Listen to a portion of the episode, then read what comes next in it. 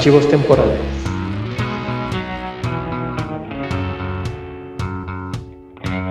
Ya comienza esto que es Archivos temporales. Yo soy Héctor McCoy y los saludo como siempre, esperando que se encuentren muy bien. ¿Qué programón les tenemos hoy? Que además me acompaña mi compañero y amigo Raúl Hernández Skywaco. Guaquito, ¿cómo estás? Hola, ¿qué tal, mi querido Héctor? ¿Cómo estás? Muchas gracias por invitarme de nuevo a tu programa, aquí a Archivos Temporales. Y en efecto, ¿qué programa? Híjole, la verdad es que voy a, hacer un este, disclaimer porque ya se dieron cuenta, vamos a hablar de doblaje, pero hay un montón de cosas que, que mencionar, de nombres, personajes. Así es que a lo mejor en una de esas, pues es, digamos, el, el primer programa de, dos o tres, porque luego van a decir, ay, no hablaron de, pues es que la verdad es que no nos va a dar tiempo, podríamos hablar de eso cinco o seis horas y no acabaríamos tampoco. Así es que, pues, eh, este es el primer programa, ¿no? Ya, ya haremos otro después con los nombres que por ahí nos hayan faltado. Oye, mano, pues, fíjate que encontré, hablando de doblaje, que el primer doblaje en español se hizo en 1938, hablando de películas animadas con Blancanieves, se hizo en Los Ángeles, pero ese doblaje pues, ya ni se conserva, porque después en los 60 se hizo un redoblaje, pero digamos que ese sería el primero. Ahí dijeron, a ver, vengan chepa acá, y pues los nombres ya ni saben quiénes fueron, incluso dicen que hubo como una mezcolanza ahí de, actores mexicanos, chilenos, argentinos, y eh, no había todavía como un estudio de doblaje por decir, para América Latina, así que no, lo hacían ahí en, Estados Unidos. Ya después, con Dumbo en 1941, se hizo, pero en Argentina, por eso si han visto Dumbo y sobre todo si ya tienen unos añitos, se acordarán de ese doblaje de, Pepito Grillo, ¿no? Hablaba así. Es Pinocho, pero... es, Pinocho, pero también Pinocho y, Dumbo también salían los, este, los, los cuervos ahí con una cosa así con Dumbo, ¿no? También medio raros. Sí, que, que, por ahí, digo, obviamente productos muy de su época. Este, ok, Polisha. Eh, ah, es algo que, que, de, que, de, niños, o por lo menos en mi caso de niños, digo, somos este. No, no somos tan, tan viejos como para haber visto eso ya de grandes, ¿no? Sí. Ni, ni estábamos por acá.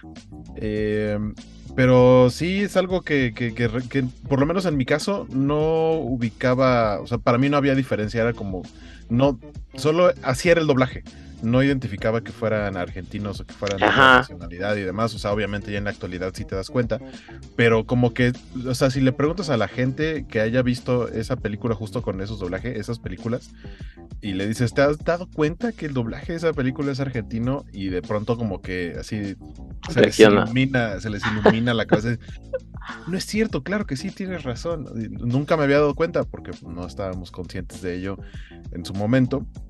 Y sí, como dices, en aquel tiempo no había empresas de doblaje como tal porque no era algo, este, digo, obviamente conforme se fueron dando, se fue dando la evolución tanto del cine y luego la televisión y demás y las necesidades que llegaron a, diferentes partes del mundo, sobre todo con exportación. El principal productor de este tipo de contenidos, por supuesto, que era Estados Unidos.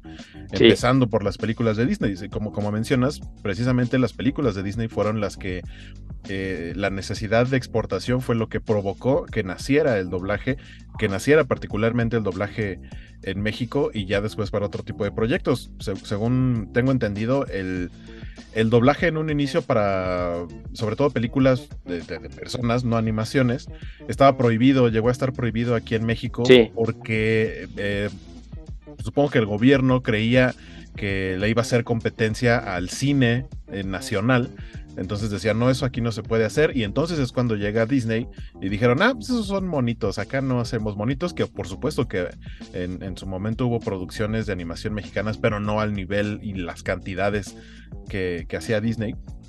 Eh, entonces eh, digamos que ya con la llegada de las animaciones es cuando empieza a crecer esta parte del, doblaje y de cómo, eh, pues más bien había representantes de parte de las productoras de Estados Unidos que eran más bien quienes, super, quienes supervisaban eh, quiénes iban a ser los actores que iban a interpretar estos personajes. Y sí, de lo que decías de, de Blancanieves, ahí ese experimento raro también fue porque, eh, o sea, al final no se conservó ese doblaje porque era medio, o sea, no se entendía justo por la mezcla de acentos y demás. Sí, sí. era algo muy, muy disparejo y pues por eso no existe. Que, que aparte, por supuesto que tiempo después, voy a, voy a, en este momento que estamos hablando un poquito de películas de Disney y particularmente Blancanieves, es una de las películas de esta época de oro de, de la animación de Disney, de las primeras que, que se hicieron, que seguramente mucha gente habrá visto con un doblaje hace mucho tiempo y en la actualidad en cualquier formato que la consigan reciente obviamente eh, tiene otro doblaje. Yo en, algún momento pensé que era bueno pues a lo mejor el, audio ya no ya no sirve igual no a lo mejor quieres escuchar algo en un surround o en un 5.1 canales o estos nuevos sistemas de audio envolvente y pues obviamente el material original de audio a lo mejor no te daba esas opciones, esa capacidad, pero eh, la realidad es que fue, si no me equivoco, por ni más ni menos que la voz original de la Cenicienta, doña Evangelina Elizondo, actriz, eh, actriz en general, eh, porque aquí también una acotación, ya alguna vez en algún programa lo mencionaba Francisco Espinosa, que le mandamos un saludo. el, doblaje, el doblaje no es algo que vas y aprendes en un curso. El doblaje es una especialización de la actuación. Entonces, Los, verdaderos, los verdaderos actores de doblaje estudiaron actuación y después se especializaron en, doblaje. Entonces, por eso hablaba de Evangelina Elizondo, que pues obviamente en su momento era, pues vas a ser la voz de este personaje animado y se acabó y ya.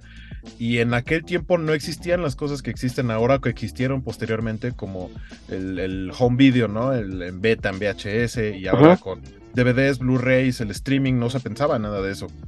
Los actores hacían eh, su trabajo y salían el cine y luego si acaso lo proyectaban en la televisión y se acabó.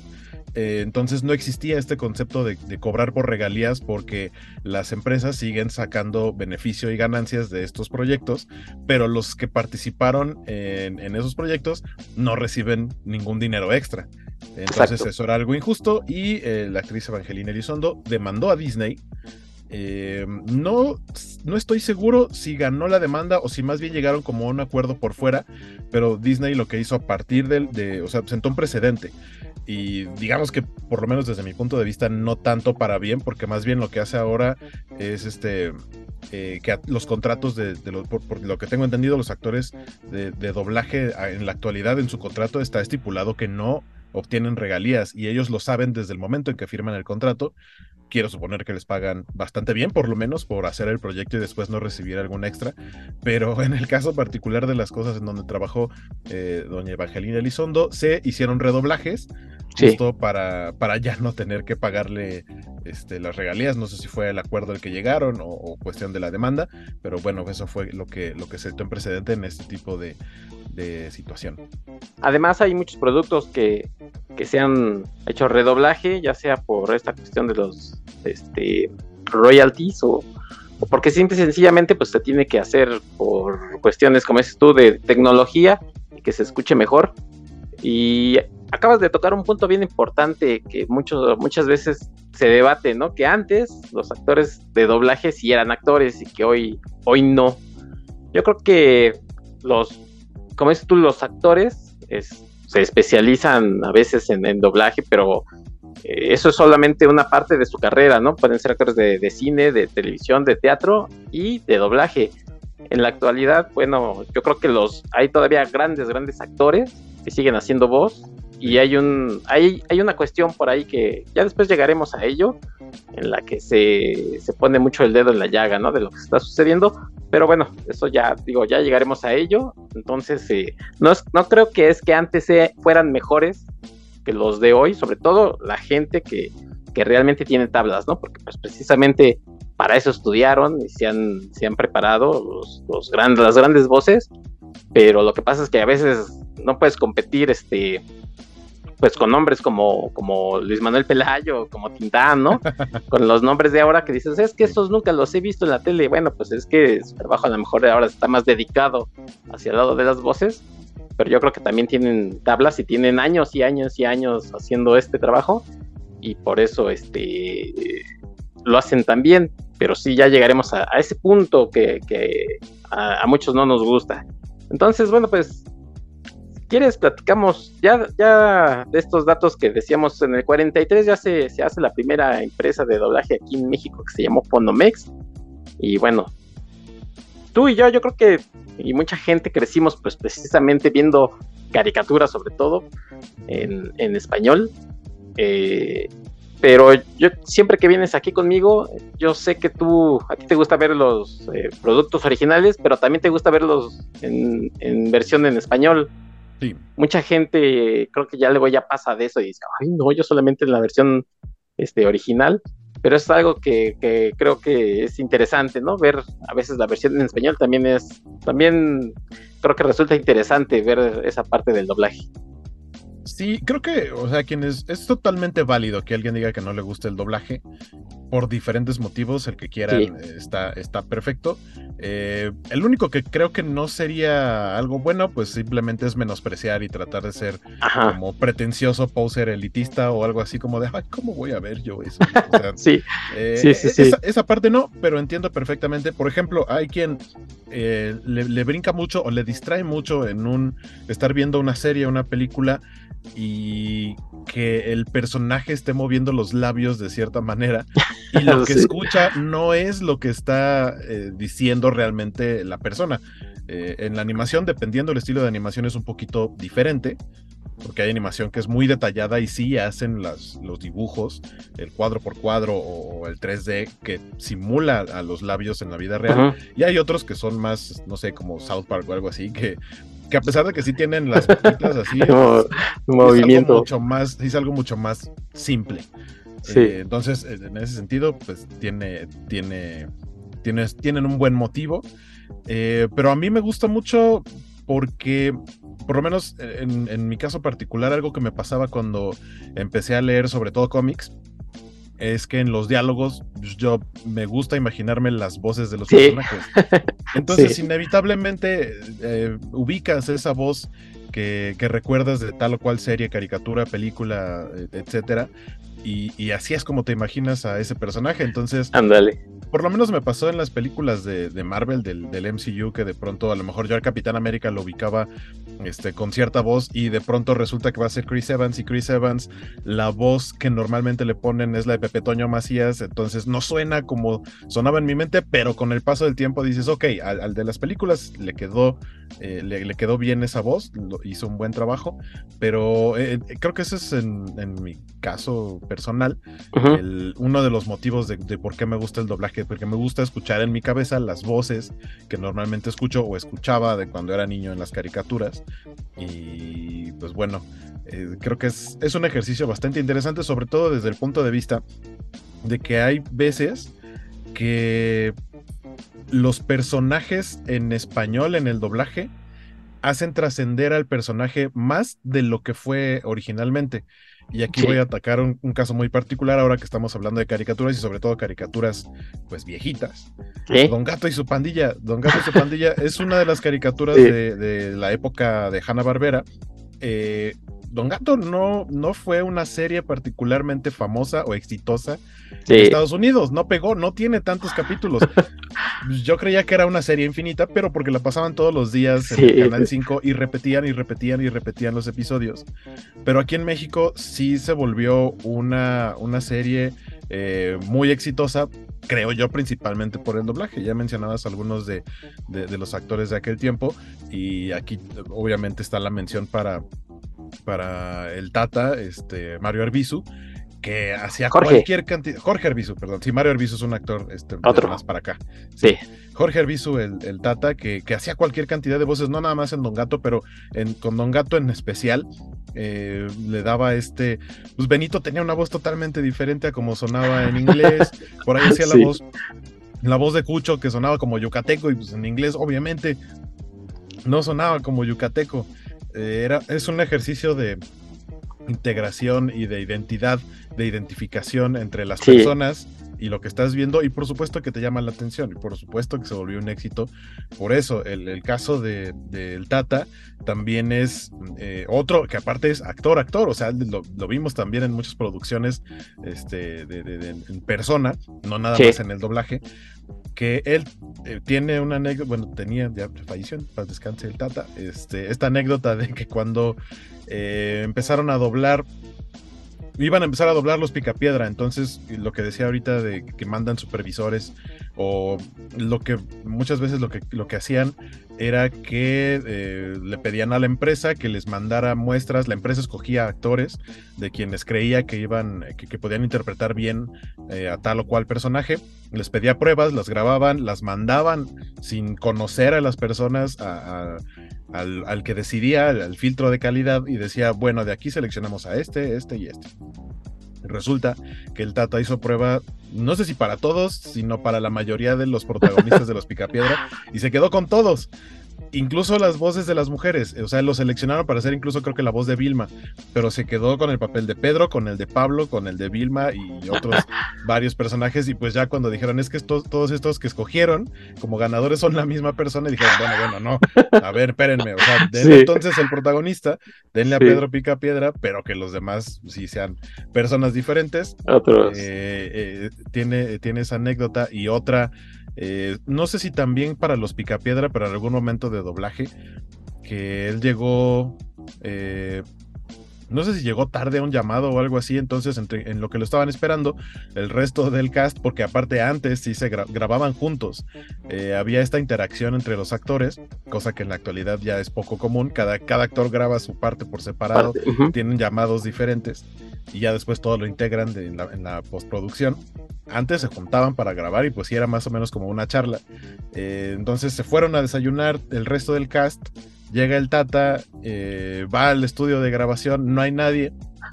Y después de un rato él llega donde están todos desayunando y así de, ah, ya llegó, no, pues vámonos, ¿a dónde? Pues a grabar, no, no, ya hice todo, no, pero ya grabaste sus líneas, no, ya grabé las de todos, ya vámonos, ya, ustedes cobran, no me deben nada. Eh, era, era muy versátil, eh, creo que pocos como él, y la verdad que qué joyas de doblaje teníamos en esa época.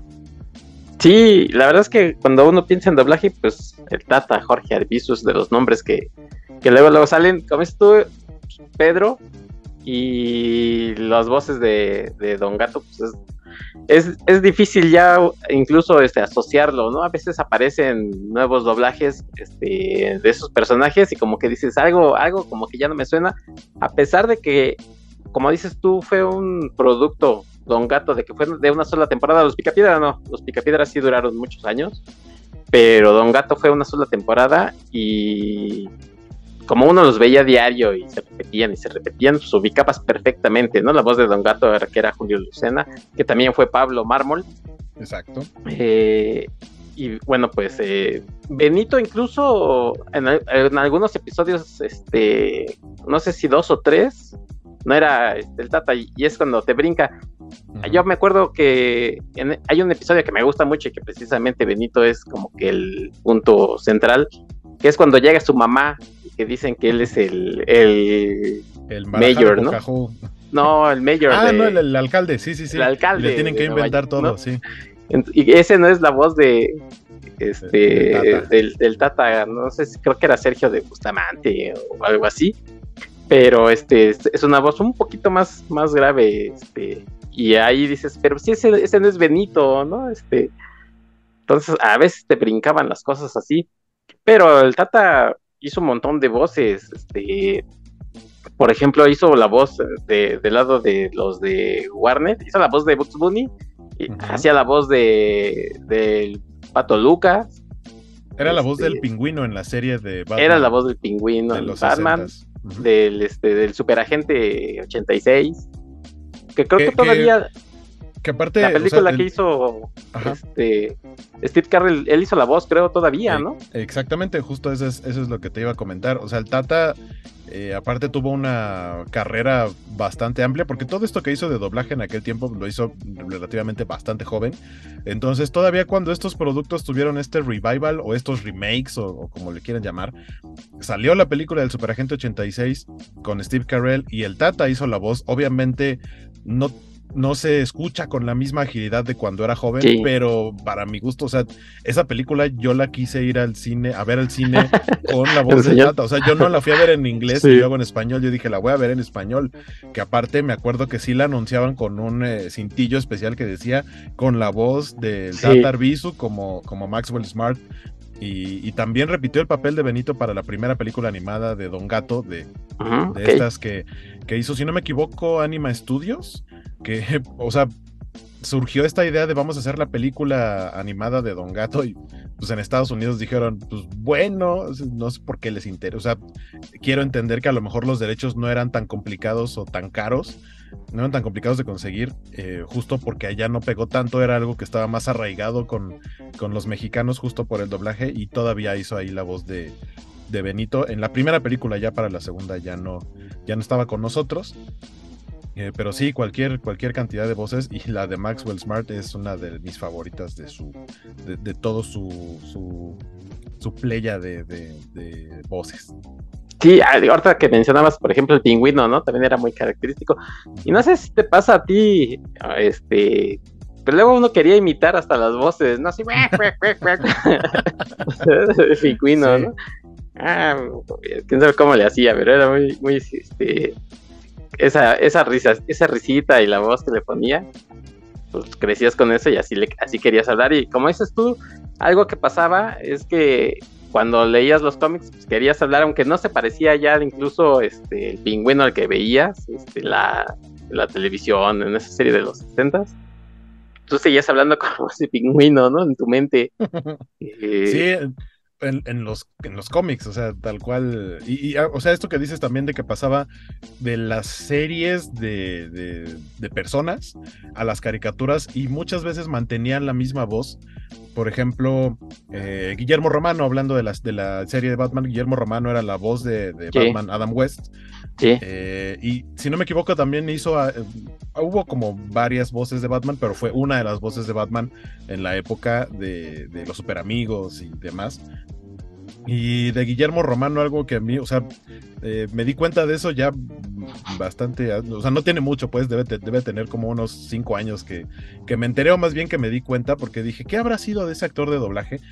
Y me puse a revisar su, su historial y resulta que, o sea, sí su voz cambió con el tiempo porque se escucha como muy seria, muy finita en la época de Batman de los 60, pero después lo escuchamos como lo recordarán muy bien, como la voz del rey Tritón en la Sirenita ya en los 90, ah, y también como la voz de Zeus en Hércules, que técnicamente son una calca de Zeus de Tritón, ¿no? De ahí de Disney. Él es, él es, o sea, es quien era la voz del Batman de los 60. Suena diferente, obviamente, por la diferencia de edad, el paso del tiempo. Pero dije, mira, eh, continúan por ahí estas, estas voces del pasado que ahora hacen otro tipo de papeles. Pero y, eh, sí creo, creo que hemos tenido, tenemos todavía la fortuna de contar con algunos en vida de algunas leyendas de esta, de esta época, como Don Francisco Colmenero, por ejemplo. Sí, este Don Arturo Mercado, que Arturo Mercado, o sea, pueden aventar este un dardo al aire y cae en uno de los personajes que ha hecho, no importa qué, a qué, hacia qué dirección la avienten. Sí, ya nada más para terminar lo del, lo del Data, que tiene un montón de voces. Había un personaje que en lo particular a mí me gustaba mucho con su voz y cuando salía con otra voz hasta me ponía así como de malas de, ay, esa no es su voz, que era la del pájaro loco, porque le hacían como, supongo que le hacían algún efecto, pero hablaba así, ¿no? Pues, chao. y entonces, este, a veces le ponían una voz más grave, esa a mí no me gustaba. Cuando le ponían esa voz más grave, a mí no me gustaba. Y yo decía, ay, ese pájaro loco a mí no me gusta. Y era el mismo, pero yo no sabía por qué hablaba igual. Incluso, ay, no sé si, si, tú llegaste a ver ese pájaro loco como más viejón, que es como más ancho, que tiene como unos pies amarillos más, este, e incluso si, recuerdas el pájaro loco, su cuerpo es como azul y luego las, los, los, pies ya son amarillos. Este tenía como tenía como las patas como de pollo, ¿no? Pero nada más que anchas, así amarillas. como, como que no era el diseño definitivo. A mí me pasaba con, con las caricaturas del Super Ratón, que aparte son caricaturas viejísimas, que por cierto ahí también participaba el Tata. Este hacía la voz, por lo menos del narrador, y probablemente, no estoy seguro si también la del Super Ratón, obviamente en otro, en otro tono, pero esas también son caricaturas viejísimas. Y me pasaba lo mismo, ¿no? Que de pronto veías que se supone que era el mismo personaje, pero tenía dos diseños diferentes. Y era justo porque, pues más bien era, todavía no era el, el diseño. Lo refinan. ¿no? Se van refinando como el Mickey Mouse, que pues, también se refina y así. Incluso los, bueno, pues hablando de animación, los de, por ejemplo, Tom y Jerry, también hay, hay versiones, ¿no? Este, más viejas que, que luego van refinando y, así. Y del lado de, por ejemplo, ajá, ahorita me estaba acordando de cuando hicimos el programa de, de los supersónicos. Ah, eh, sí. que, que, hay, o sea, los supersónicos son un caso muy particular porque es una de esas series que tuvo su origen en esta misma época viejita de los Picapiedra y de Don Gato y demás, pero más bien se hicieron poquitos episodios y luego se hicieron episodios en los 80, 70, 80 si no me equivoco y obviamente había un brinco de doblaje bien raro, aunque trataron de mantener el mismo diseño de personajes, pero la animación sí se veía diferente. Y en la televisión nos los pasaban como si fueran el mismo producto. O sea, son el mismo producto porque igual son los supersónicos, pero sí es, dio un brinco como de vamos a hacer la segunda temporada, pero 20 años después. Sí, y, como que luego decías, ay, ¿por qué le cambiaron la voz, no? Pero sí son cosas que luego uno nos preguntaba cuando era chico, así de, ¿por qué ya no es la voz? Incluso todavía a veces pasa, ¿no? Que dices, ay, le quitaron la voz. Pues también en algunos casos, como por ejemplo el del Data y, varios, pues fallecen los, las personas y dejan de hacerlo, ¿no? Que ya cuando, ahorita con al rato que hablemos, no sé si podemos hablar de los Simpson, muchos de los personajes o algunos de esos personajes, por ejemplo, el abuelo, este, que era Carlos Petrel. Carlos, Carlos Petrel, que también es un actorazo de doblaje. Uh, y muy viejo. Hace rato que mencionabas el de, de doblajes perdidos. Hay un doblaje que técnicamente está perdido, aunque sí pueden encontrar por ahí en internet algunos bits de audio. Fue el doblaje original de Star Wars que se da cuando salen las películas. Y Carlos Petrel era la voz original de Darth Vader, justamente. He escuchado por ahí algunos detallitos de, su trabajo de voz y es, es, chistoso porque sí, como, o sea, tenía una voz muy particular. Sí. Eh, Carlos Petrel, para que lo ubiquen eh, mejor, hizo también la voz de Scar en El Rey León. Hizo la voz de Lumière en La Bella y la Bestia. Este, era la voz de, del abuelo Simpson. Este, y, pues sí, es, de esas voces que ya difícilmente encontramos por acá en estas fechas. Sí, y oye, precisamente, fíjate qué tan, digo, tantos años tenía Carlos Petrel haciendo voces, que es la voz de Sher Khan en el libro de la selva. ¿No? o sea, le tocó hacer Sher Khan y le tocó hacer Scar. Le tocó hacer Scar. Que el, que el, libro de la selva es parte de la época dorada de la animación de Disney de las viejitas. Porque están, las, están las viejitas, luego como que tuvieron ahí broncas de que no les jalaba algo y de pronto en los noventas tienen este revival a partir de más o menos La Sirenita, este, yo diría que como de La Sirenita a Tarzán, pasando por Hércules, pasando por La Bella y la Bestia, El Jorobado de Notre Dame, etcétera, El Rey León. Y, y sí, le tocó estar en ambas etapas, igual que Francisco Colmenero, aprovechando ahorita la mención de las de Disney que él estaba desde los doblajes originales como voz de algunos de los, eh, o uno de los enanos en Blancanieves, y cuando se hizo el redoblaje le tocó estar otra vez en el proyecto, pero haciendo otro, otro, este, personaje. otro personaje, sí, otro de los enanos, no sé por qué no le dieron el mismo, creo que en uno era Doc y en el otro, este, eh, Gruñón, y aparte también, o sea, ya es como desde hace muchos años la voz oficial de, las narraciones de, Disney. Y también fue la voz de Pumba en El Rey León y todos los productos del Rey León donde aparecen Timón y Pumba. Este es la voz de, Pumba. Sí, eh, regresando tantito al, libro de la selva, eh, ahí fíjate, son, son, decía yo de esos que decían unos grandes actores pues eh, Baguira, por ejemplo, es, Manuel Pelayo, ¿no? Que también hizo de, Bongo, ¿es Bongo? Este, los Dálmatas. Ah, con P. Sí, con P, Pongo. Hace mucho que no la veo. Este. El, la víbora es este. Acá es este. Alejandro, es Alejandro. Arau, eh, que es el, pues, el papá de, de, Fernando y de Sergio, ¿no? Es Sergio Arau, creo, ¿no? Este, él es, y luego, pues obviamente, una de, esas voces que creo que nada más hizo Balú y luego este a Thomas O'Malley. Thomas O'Malley, los Aristógatos, pues, Tintán, que, en uno de esos casos curiosos, después su sobrino Marcos Valdés creo que le hizo una hizo un doblaje, ¿no? Para una caricatura, creo. En la, es que de hecho es en la secuela, porque insisto, hubo un tiempo en el que Disney Animation Studios decidió hacer películas que no todas salieron a cine, muchos salieron directo a, formatos caseros, ajá, como, como Aladdin 2, el regreso de Jafar, que creo que es una buena. El regreso de Jafar. Este, ya la de los 40 ladrones sí merecía ser para, para video. Este, pero fue la secuela de El libro de la selva. El libro de la selva 2, la voz de Balú es justamente Marcos Valdés. Ah, el, hermano, el hermano de este Cristian Castro. El hermano de Cristian, exactamente.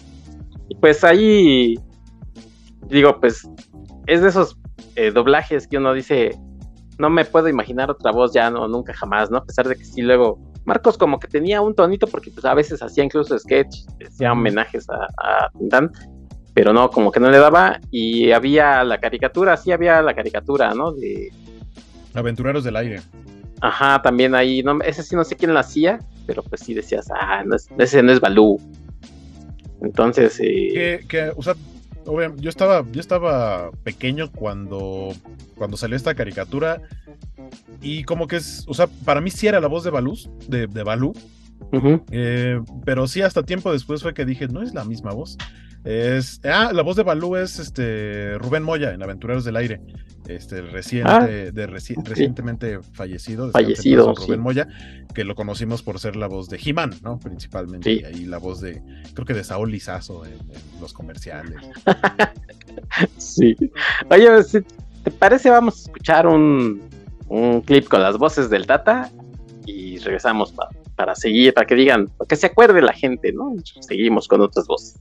La carra. Vamos. Yo pensé que me ibas a invitar a mí, pero invitaste una multitud. Parece una manifestación. Las días animadas de ayer y hoy presenta.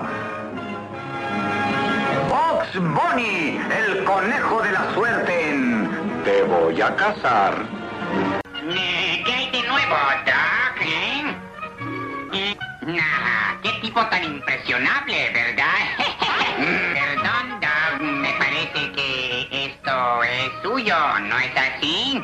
Ojos que ante usted estará la maravilla del mundo, el máximo transformista e imitador del... Mm, voy a hacer volar la tierra. Sí, eso lo dije. Por supuesto, eso es lo que mi mente mía.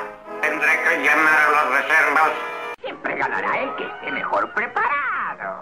Así es que estudien mucho. ¿Gallo? ¿Quién te dijo a ti que yo soy un gallo? Un seguro de vida. ¿Por qué se te ocurrió asegurarte tan repentinamente? ¿Mm? ¿Yo? no deja de golpear. Mira lo que le estás haciendo a mi mesa. Mira, la casa de la abuela. Mm, ya sé, Chucho. Hagámonos pasar por dos huérfanos y tal vez ella nos adopte, ¿no crees? sí, mira. Lo que quiere decir es que está enojado. ¿Enojado tú? No, enojado él. ¡Ay, mira ese emparedado! ¡Qué hambre tengo! Muchachita, muchachita, tengo hambre, tengo hambre. Dame tu emparedado, dámelo, dame tu emparedado, dámelo. Ay, ¿no te parece que este es un buen lugar para pescar? Yo también, así es que vamos a pescar. Muy bien, Enrique. Sí. Quítalo del anzuelo y vamos a intentarlo otra vez. Es verdad, Achu. Nunca más les haré el honor de visitarlos. Sálvese el que pueda. Gano lo que me robo de la tienda militar de la base. ¡Corran, corran! ¡Vengan a nuestro viaje gratis! Acepto ese viaje gratis. Les dije que conseguiríamos clientes. ¿Cómo te llamas, preciosa? Susi. Está bien. Después de este ferrocarrilazo, otra caricatura. ¿Qué tal? ¡Oh, oh! ¡Delicias del mar! ¡Esto es para mí! Pepe Pótamo y Soso en A la arena con los leones. Y yo también creo que con tanto coco me puedo volver idem. creo que mordieron. Señor Pibels, es hora de mi postre. Gracias, señor Pibels. Con esto me divertiré más de una hora. Lo felicito, señor. No hay nada como el suave caminar de un gorila. Negativo. Destruir. Destruir. Destruir. Estuve pensando una cosa, jefe. Larabi dice que siguen con la casa llena de arena porque se descompuso la aspiradora. Pero ¿por qué demonios no utilizan una escoba y un recogedor? ¿Estás seguro que tú y Larabi no son parientes? Eso mismo le iba a preguntar a usted, jefe. El único ratón que come queso supervitaminado en los monstruos de la luna. Las aventuras del oso Fumarola. Me hablaba el don gato. Están en el lado este. Un sujeto llamado Yas les está dando a todos lecciones de bongo. Híjole, si hoy te toca ver a tu novia, ¿verdad? ¡Paren las prensas! ¡Paren las prensas! Porque va a llegar un magnate árabe. El Sheikh Ali Gato, le voy a tomar unas fotos. El hombre más rico del mundo, ese debe ser su avión. ¡Dense prisa! ¿Me llamaste? Padre mío querido, ¿estás preparando la sorpresa para el día del padre? Hashim, eh, apunta esa proclamación real. El ejército del rey tiene que estar en forma formidable. Ay, mi mano, tenemos que dejar de meter la pata. Y hablando de patas, mándeme a los que más la meten, a los tres guardias locos. ¿Estás cocinando? ¿Cómo te atreves a cocinar en mi cocina? ¿Cómo se te ocurre cometer algo tan monumentalmente tonto? Deberían enviarte a cocinar pero a la luna. Mi padre sí sabía criar a sus hijos. Solía darme azotes hasta cuando era bueno. Y si mi madre se oponía, la medio mataba. Papá era rudo, pero muy justo. Señor Pingüino, Sí, dígame. la reina de diamantes está aquí. Hazla pasar, pero rápido. Oye, mano, ¿con qué se come eso de Waterloo? ¿Y mis hermanas? Rosita, Pollita, Juanita y Eulalia. Y Lupe. Popeye el marino soy. Comiendo espinaca yo soy un campeón. Popeye el marino soy. Buscando en el mar iré. recibí una oferta para ir al oeste y a mí me encantaría ir al oeste. La voy a leer. Querido Félix, necesito un gato inteligente como tú que me ayude a atrapar al gran oso pardo.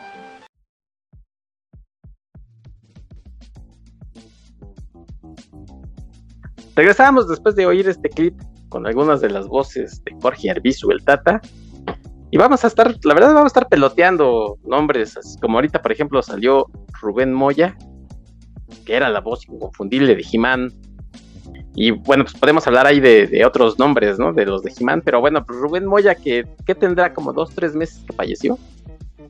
Sí, tiene, tiene poquito, como unos tres meses, yo creo. Y todavía, eh, o sea, en los recientes años, ah, de, haciendo apariciones en, en eventos como, como La Mole. De hecho, La Mole probablemente fue uno de los últimos eventos en los que estuvo. La, la Mole de, creo que estuvo en la de marzo de 2023 de este año. Sí, por ahí siempre, bueno, esos eventos que ahora ya invitaban ahí a actores de doblaje, pues no, luego no podían faltar, ¿no? Este, Rubén Moya, y desafortunadamente, pues ya no era tan, no era tan grande, la verdad. Era, tenía, no sé, sesenta y tantos años, una cosa así. Para, para, creo que para mucha gente siempre será la voz de Jimán, ¿no? Por ejemplo. Este, era la voz, decíamos cuando, cuando estuvimos platicando de este, de Lilo y Stitch, pues es la voz del agente, este hombre de negro. Sí, de Cobra Bubbles. Y fue la, era la voz de, este, de Morgan Freeman, ¿no? También muchas veces. Sí, usualmente en español era la voz de, de Morgan Freeman. de Morgan Freeman, este, por ahí en Los Simpson a veces aparecía. La, era la voz del, del papá de Buzz Lightyear en Toy Story. Exacto, la voz de Zorg. sí. O sea, era. Y, y muchos lo conocimos por primera vez, pues, con ese anuncio, ¿no? De Bacardi compañía, la responsabilidad, la, ¿qué? De calidad es responsabilidad. Sí, una de esas. Que además, yo me acuerdo que en esos entonces, Saúl Lizazo hizo una novela, entonces todo el mundo estaba así de, ay, qué guapo. Y ya cuando habló así de, fíjate qué suave, mano. Dice, ¿qué pasó con la voz? No, pues es que para el comercial me doblaron y además creo que era, era argentino. Bueno, es Ah, le- doblaron la voz. ¿No? Bueno, sí, sí, le doblaron la voz. Y era argentino, entonces hablaba pues con un tono así muy normal. Y todo el mundo así de, ay, pues, ¿todos quién era? Pues, este señor Rubén Moya, ¿no? Ta- También hacía la voz de Jack Palance en Misterio sin resolver. Ah, también. Sí, y a veces, a veces doblaba, por ahí me encontré que doblaba Tuntún, pero pues doblaba no de estatura, sino de voz también. Obviamente de estatura, pues hasta lo triplicaba, yo creo. No es cierto, creo que no era Misterio sin resolver, era en, aunque usted no ¿A usted? lo crea, el de Ripley. Sí, en Misterio Sí. sin resolver, no recuerdo si era él mismo o alguien más hacía la voz, creo que era alguien más. Pero sí era el de este, aunque usted. El de aunque usted no lo crea. Sí. Y ahí mismo en, en He-Man, pues Skeletor era este Álvaro Tarcisio, ¿no? Sí, también una voz muy, muy peculiar. Eh, la voz de Popeye, para quienes hayan visto Popeye, por lo menos el- el- la voz más identificable, creo yo, porque también tuvo varias. Exactamente. Sí. Eh, eh, él era la, la voz de Skeletor, era la voz de Popeye también. Y tam- bueno, también hizo la voz de este de Apocalypse en X-Men. Ahorita que hablabas, ahorita que hablabas de, de voces en los cómics, a mí pues obviamente me tocó eh, ya mi época así, ya de que dije, ya sí voy a ser este ñoño así comiquero. Fue cuando empezó a salir X-Men en eh, la caricatura y empezaron a salir los cómics eh, estos de, de Intermex, creo que eran, este, que se publicaban aquí directamente de X-Men Adventures. Ya dije, ay, sí, ya los voy a empezar a comprar. Y obviamente ya compraba la muerte de Superman y Batman, la caída y todos esos. Pero yo dije, ya, ya aquí ya soy. Entonces, obviamente, cuando yo leía los cómics, no solamente estos de X-Men Adventures, y ya después X-Men, Uncanny X-Men, me imaginaba las voces que aparecían ahí en, la caricatura. Y todavía hasta la fecha, para mí, este, mi mente, las voces de esa caricatura, creo que ya después tuvieron un redoblaje, pero las originales eran este, eh, las que yo usaba para cuando leía los cómics. Por ejemplo, la de Wolverine, que es la misma de, este, de Willy, no, de este... De Otto. De Otto. Eh, ajá, De de, Otto, Otto, ¿no? en Los Simpson y del papá de Nemo en Buscando a Nemo. Ajá, es pues, este, yo- Germán López. Germán López también falleció hace no mucho. Sí, No sé si este año. Sí, y. Ahí sí, cuando por ejemplo me enteré que era Otto y que era Wolverine, yo decía, ahí es la misma voz. No, porque luego pasa. Y también ta- en. Los Simpson creo que también hacía la voz de. Bueno, Los Simpson, los personajes secundarios usualmente. eh, Eran el mismo. No, no, no, pero me refiero a que de, de- de vez en cuando, dependiendo del episodio, era otro actor de doblaje. No, no Ah, todos sí, no. tenían, no todos tenían una continuidad. Este, pero sí hacía la voz del doctor Nick Riviera de Hola mis amigos. eh, y de hecho, Sí. más o menos así hablaba Wolverine este, Sí. en esa serie. Que obviamente, eh, para. porque viene. Bueno, en algún momento saldrá la continuación de esa serie animada que mencionas, que es X-Men Sí. 97. Que 97 es el año en que terminó la caricatura, no es el Ajá. año en que salió. Entonces, por eso No, así la. Debe haber la salido como serie animada. 93, Ujú, 91, y es, y es 92. la continuación. Quien probablemente pudiera repetir su personaje Cíclope, si no me equivoco, era Gerardo Reyero. Que Gerardo Reyero eh, hace, lo ubicarán, su, su- probablemente su trabajo más reconocible entre los fans ñoños es que es la voz de Freezer en Dragon Ball Z. Bueno, en las demás, eh, los demás proyectos de Dragon Ball donde sale Freezer. Eh, él también hizo la voz de este de la máscara en la película. Aunque usualmente la voz de Jim Carrey desde hace muchos años es Mario Castañeda, la voz de Goku. eh, para la máscara fue Gerardo Reyero, la voz de Freezer. Que me parece que no lo hace mal, pero sí es un personaje que me hubiera encantado ver en la película como, como con la voz de Mario Castañeda, aunque en la caricatura sí la hizo. Este, y, y era bastante cool. Y, y, por ejemplo, la voz, que, que también es la voz que con la que leo siempre a, perdón, a, a Hank McCoy, que era Bardo Miranda, también era una voz oh, profesor. Este, ahí aparecían, ahí salieron muchos, muchas voces, este, Roberto Carrillo, que era la de, la de Gambit, también es de esos que han hecho varias, varias voces, ahorita les vamos a decir cuáles. Regresando tantito a, a He-Man, este, Romy Mendoza, que era Tila, este, yo la ubicaba mucho también después como Hillary en El Príncipe del Rap, era la prima de Will Smith. Este, era Kelly en, en Salvados por Salvados, la por. Salvados por la Campanation.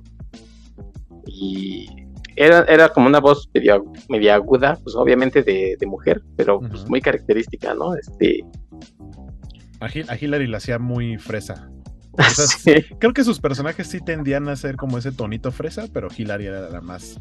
La hasta más, sí, porque- Cierto, hasta cierto punto, incluso ya llegando a la caricaturización del, del, del acento. Sí, porque por ejemplo Kelly pues, sí era como muy dulce. Ah, pues ¿sabes quién creo que era también? Era Winnie Cooper, correcto, Winnie Cooper. ¿no? Winnie Cooper. Y este, este que te decía yo que era Gambit de, de Roberto Carrillo, fue también este Snarf en, en, en Thundercats, por ejemplo. Ah, cierto, cierto. Eh, y era la voz de David Hasselhoff en El Auto Increíble. ¿No fue él la primera voz de Marty McFly? Creo En que sí. Primera, en la- es en la primera de. Volver al Futuro.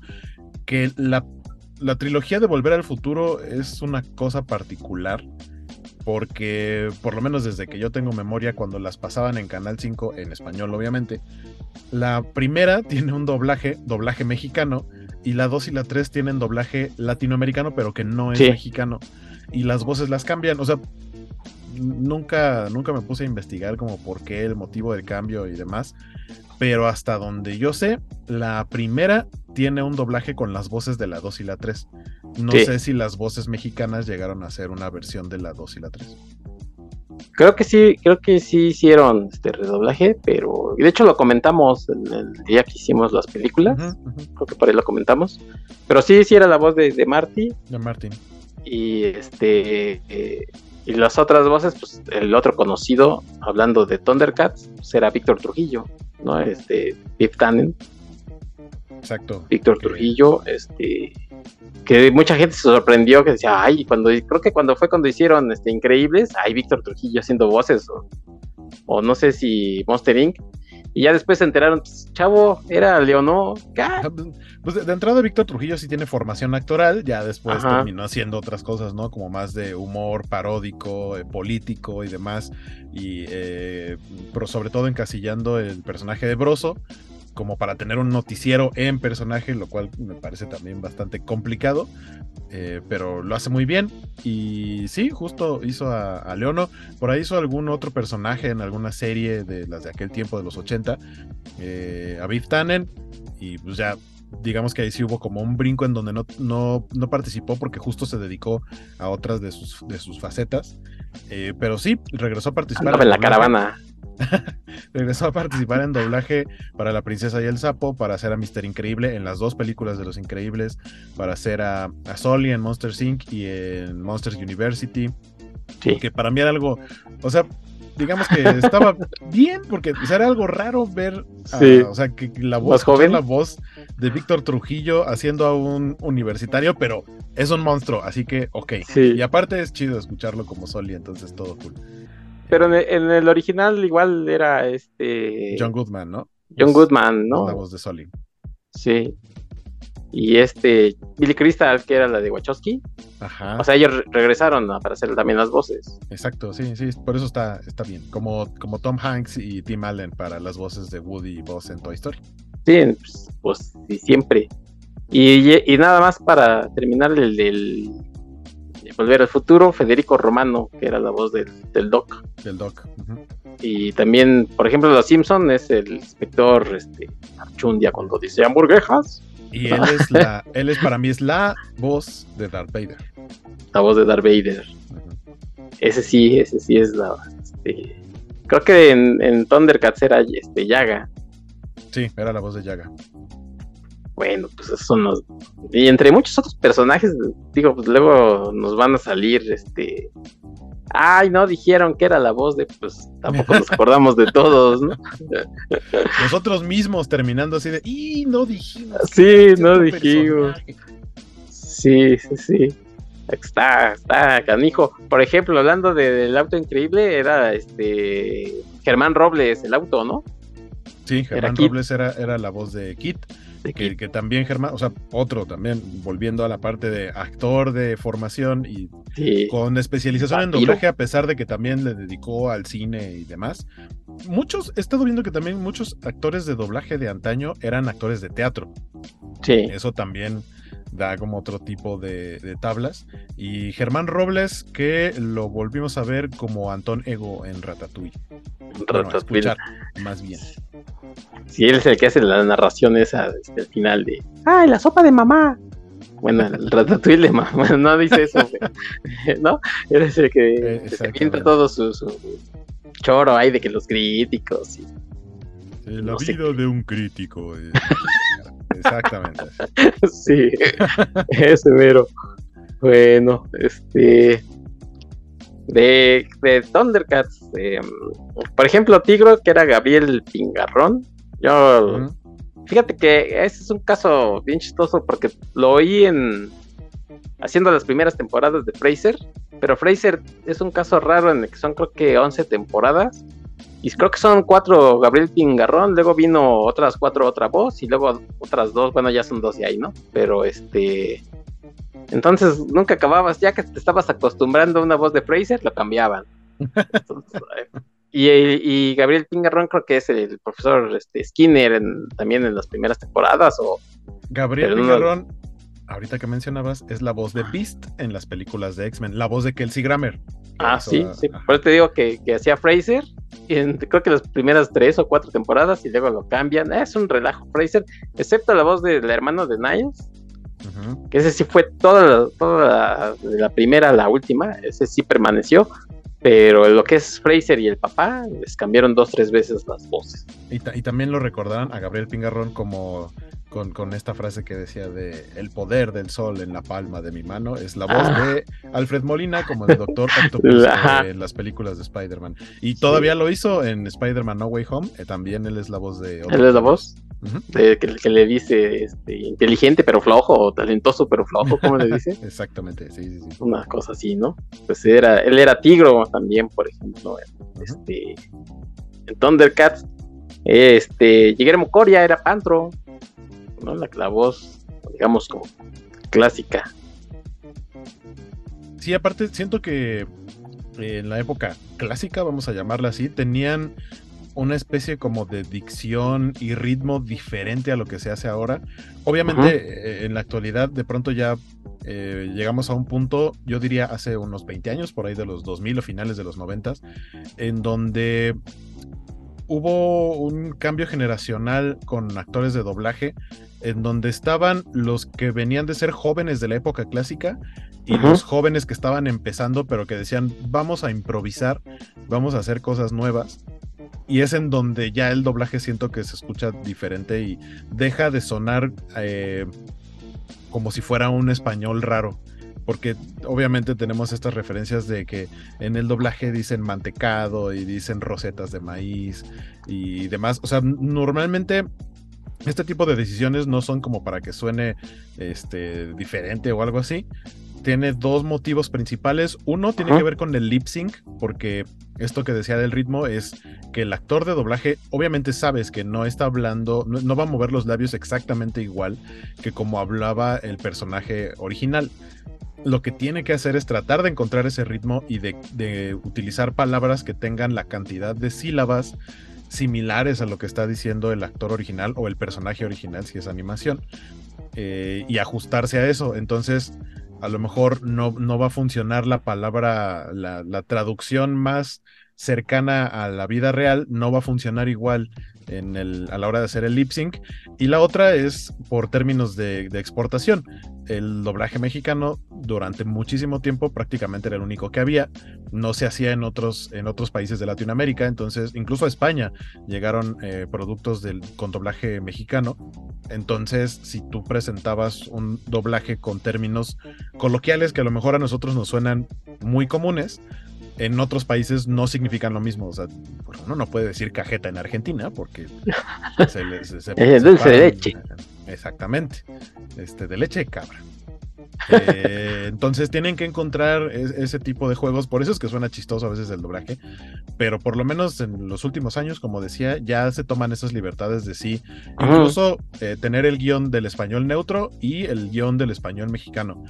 Eh, recientemente, por ejemplo, en la película de las tortugas ninja, Caos Mutante, la versión en español tiene un montón de localismos y no es la única, o sea, lo viene siendo de cualquier, eh, yo diría que el parteaguas en ese sentido, por lo menos en cine, es Shrek. O sea, Ajá. Shrek es totalmente diferente de cómo se escucha en español mexicano, latinoamericano, a cómo se escucha en inglés. Y, Sí. y- y Disney durante mucho tiempo, supongo que hasta la fecha lo hace, eh, tener dos canales de, bueno, dos pistas de audio. Uno es con el, el guion en español con localismos mexicanos. De hecho, en el menú todavía, en los DVDs, yo recuerdo mucho el de Buscando a Nemo y de Los Increíbles. En el menú del DVD tú podías cambiar la pista de audio a la, así como podemos cambiar de inglés, francés a otros idiomas. Había dos en español, eh, latinoamericano y uno decía español mexicano y el otro decía español neutro. Y eh, por ejemplo, en el caso de, de Buscando a Nemo, hay una parte en la que Dory se pega sin querer en el labio, como que se muerde y sale sangre cuando están los tiburones. Eh, y en el español mexicano dice, ay, salió mole, porque o sea, utilizamos la palabra mole para Sí. hacer una metáfora de la sangre. Sí. Y en el español neutro dice, ay, salió sangre, porque pues sería lo normal. Entonces Sí. uno tenía esa opción de escuchar las dos versiones. Actualmente no me he fijado, por lo menos en servicios de streaming y así, si esté eh, esa opción de escuchar ese, esos, las dos versiones del doblaje y de si se haga en este tipo de productos, como mencionaba de Tortugas Ninja, la película reciente, de poder escuchar una con un español neutro y escuchar una con un español eh, mexicano. Sí, fíjate que esto que, que comentas del español neutro, este, yo escuché a Marina Huerta, que fue, o que sigue siendo, ya ni sé, la voz de Bart, este, decir que había un mito, porque decían es que el, el mexicano no tiene acento, y decían, claro que tenemos que sí. acento. Lo que pasa es que pues nosotros no lo notamos porque hablamos español de México, ¿no? Exacto. Pero ese, entonces ella decía, lo que explicaba en algún clip que, que escuché, decía, no es que no tengamos acento, eh, cuando decimos neutro, nos referimos a que lo que se buscaba era precisamente buscar estas palabras que en Latinoamérica se entendieran, porque nosotros decimos el coche y a veces en los este en los doblajes decían el carro, ¿no? Por decir, o este, como esto, las rosetas de maíz, nosotros decimos pues palomitas, y a lo mejor en otro lado, pues palomitas son los, los, los aves, ¿no? El emparedado de mantequilla de maní. Ajá, entonces se buscaba con ese neutro que se entendiera en toda Latinoamérica, no tanto por lo del el acento, pues decimos, claro que sí. Y también una cosa que, que de, pues, a la gente que a lo mejor nos oye en otros países, este, obviamente estamos hablando de, de voces mexicanas porque pues, es lo que tenemos cerca, pero yo entiendo que que nosotros como mexicanos, cuando oímos el doblaje español, pues nos dé risa y hasta digamos, ay, la verdad es que qué feo. ¿Por qué? Pues porque no estamos acostumbrados a él y porque también es una cuestión de idiosincrasia. Y porque es la Eh, verdad. Y porque, no, no, no es cierto. Saludos a, la gente allá. Saludos a la gente de España, sí. en las Islas hay- Canarias. Sí, ellos también, o sea, hay, hay proyectos mexicanos, o supongo que también la mayoría de los proyectos de doblaje mexicano, sí los ven como, ay, qué raro se escucha eso, qué raro Sí. se escucha eso. Sí, sí, sí. Y la otra vez oyendo un programa, ya no, ya no me acuerdo qué programa era, pero de español, este, pues hacían la imitación del acento, de un programa de hacían la imitación del acento, ¿no? Para ellos es muy chistoso, pero a veces en algunos productos no había doblaje este, en español castellano, por decir, y era lo que les llegaban de México y decían, pues esto con, con, lo, con lo que lo vimos. Sin embargo, creo que, que, que a veces ellos sí exageran un poquito, un poquito, voy a decir, este, porque luego yo he escuchado que dicen, es que la voz de, de Darth Vader es, incluso se oye mejor en español de España que la voz de, de James Earl Jones, ¿no? Y tú dices, no, ¿qué? espera, o sea, ¿qué? no, No. o sea, po- podremos decir, en español es la voz de tal, y está padre, pero pues imagínate de llegar a estos grados de decir, no, la voz de James Earl Jones, no, la verdad no, la, la buena es la, no, pues ahí sí no, yo ahí sí me salen canas amarillas, verdes y naranjas. Pero bueno, pues no sé, ya así que ni respetable, porque la verdad sí no respeto la, la opinión y este amigos de España, Si ustedes son de esos que dicen eso, pues nos vemos aquí en la glorieta de insurgentes para agarrarnos a. Si les digo que la Cibeles allá, pues no, cuando voy a ir. Bueno, también si quieren. Pero digo, son esos casos extremos, ¿no? En el, en el que el doblaje, este, pues dice uno, aquí pasaba, fíjate que, que según yo, pasó con, en un caso, eh, Telly, Telly, eh, Terry Zabalas, eh, que era Koyak, y según yo su versión era Víctor Alcocer, que también era uno de esos, la voz de, de Herman Monster, era la voz de del Guasón, Era la voz del guasón, cierto. la voz de de Matute, que decíamos de Don Gato. Ujú. Y entonces eh, se cuenta, yo nunca he escuchado ni este, esa anécdota de, de su voz, o sí que, o- que, que exista ahí esa anécdota, que él vino y vio la grabación este, de, de Koyak, dijo, oigan, qué, qué padre voz me pusieron, porque pues, mi voz es así como X, ¿no? Me pusieron una voz muy padre y estaba muy contento, decía, "Ay, yo quisiera tener esa voz. Pues, digo, está bien, pero pues de eso a decir que, que es mejor tu voz del doblaje, pues ahí sí hay una diferencia. Yo, yo lo que lo que vi en una entrevista justamente con él, o sea, lo que él dijo fue que en una proyección de donde salía el actor, este actor que interpretaba y que él hacía la voz en la serie, eh, que hubo, eh, que había personas viendo esa película y que dijo, ay, qué fea voz tiene este actor. Eh, en inglés, ojalá tuviera la voz del señor que hace su voz en la serie. Ok. Este, Sí, sí, sí. No fue directamente del actor, sino que más bien alguien dijo qué fea voz tiene este señor. Ojalá fuera como la del actor de doblaje. Sí, pues sí, ¿no? Sí, así pasa. Este. No, eh, hablando de, este, de, por ejemplo, de Víctor Alcácer, que hablábamos de la época de oro, pues también es de esos este, voces. Yo también cuando veo a la gente este, Matute, que se, que se llamaba Carlos, ¿sabías que se llamaba Carlos? Ah, pero en Carlos. español, ¿no? Carlos Matute. Sí, Carlos Matute. No creo que no, Cucho no se llamaba Cucho en inglés. Pero no, pero fíjate que era Shushu, ¿no? No, la neta, no Sí, sé. sí, es sí la- Shushu. O sea, pero más creo- bien es una, es una adaptación a cómo sonaba su Ah, nombre no, sí, porque en, pero- en, inglés es Dib- Dibble, una cosa así, Matute, pues nada que ver, ¿no? No sé, ni siquiera. Cucho, pues me suena a Shushu. Y luego Brian, es, aquí es este Demóstenes. Ben- que es una Benito cosa rara. Benito era Benny, Benny. pues estaba más Benny. fácil. Sí, Benny. Y Espanto, creo que es Spooky. Eh, también tiene sentido. Sí. Y pues Don Gato, pues Top Cat. Pero sí, y la, y la voz creo que de, de Cucho creo que es como. Creo que de- decían que era una voz como de. De Chicago, una cosa así, no, me- no me acuerdo, pero pues nada que ver con Sí, con un acento ¿no? muy, con un acento muy particular que, que para marcar acentos, sí creo que el yucateco aquí en México es uno de los más fáciles de identificar. Sí, y ya nada más para terminar lo del este oficial Matut, ma- ma- ma- Matute.